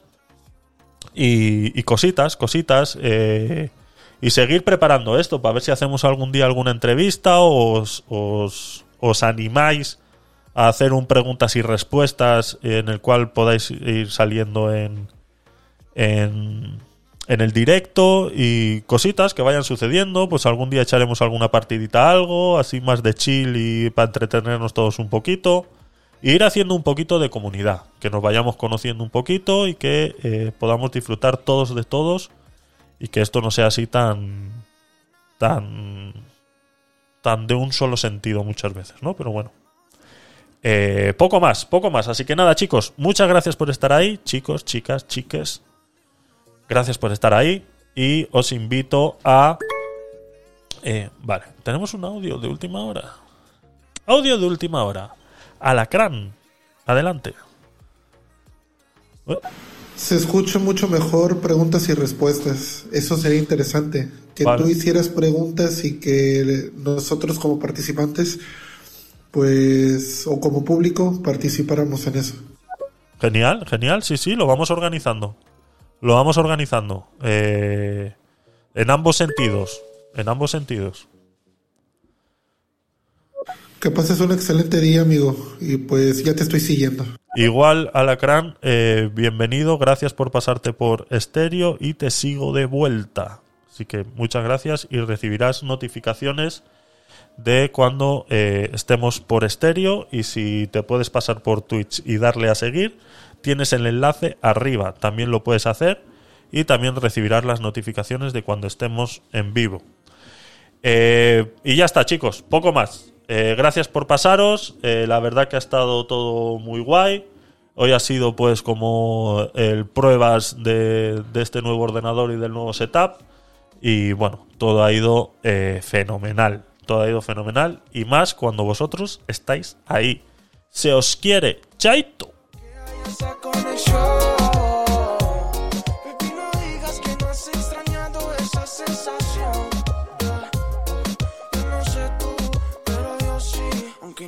Azulá, ¿estás ahí?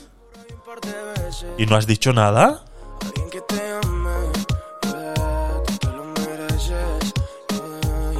Escuchado Feliz domingo para todos. Mira la Azulá, ¿eh? Mira la Azulá, está ahí y no dice nada, ¿eh? Calladita, se ha venido hoy al directo, ¿eh? ¿Qué estará haciendo? ¿Qué estará haciendo? ¿Qué estará haciendo?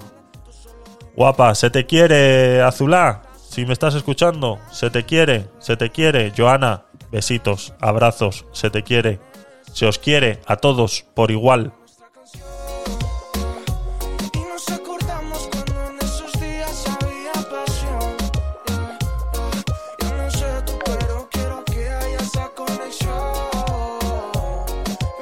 Vemos a ver quién está.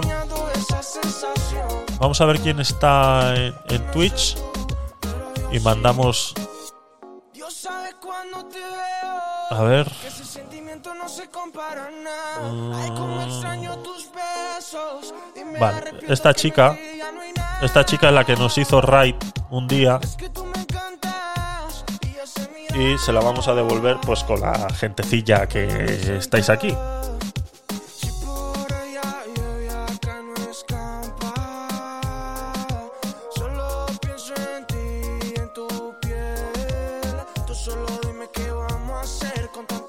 Hace consultorio erótico y cosas de esas, ¿eh? Es entretenido, ¿eh? Venga, chicos. Nos vemos el martes. Chaito.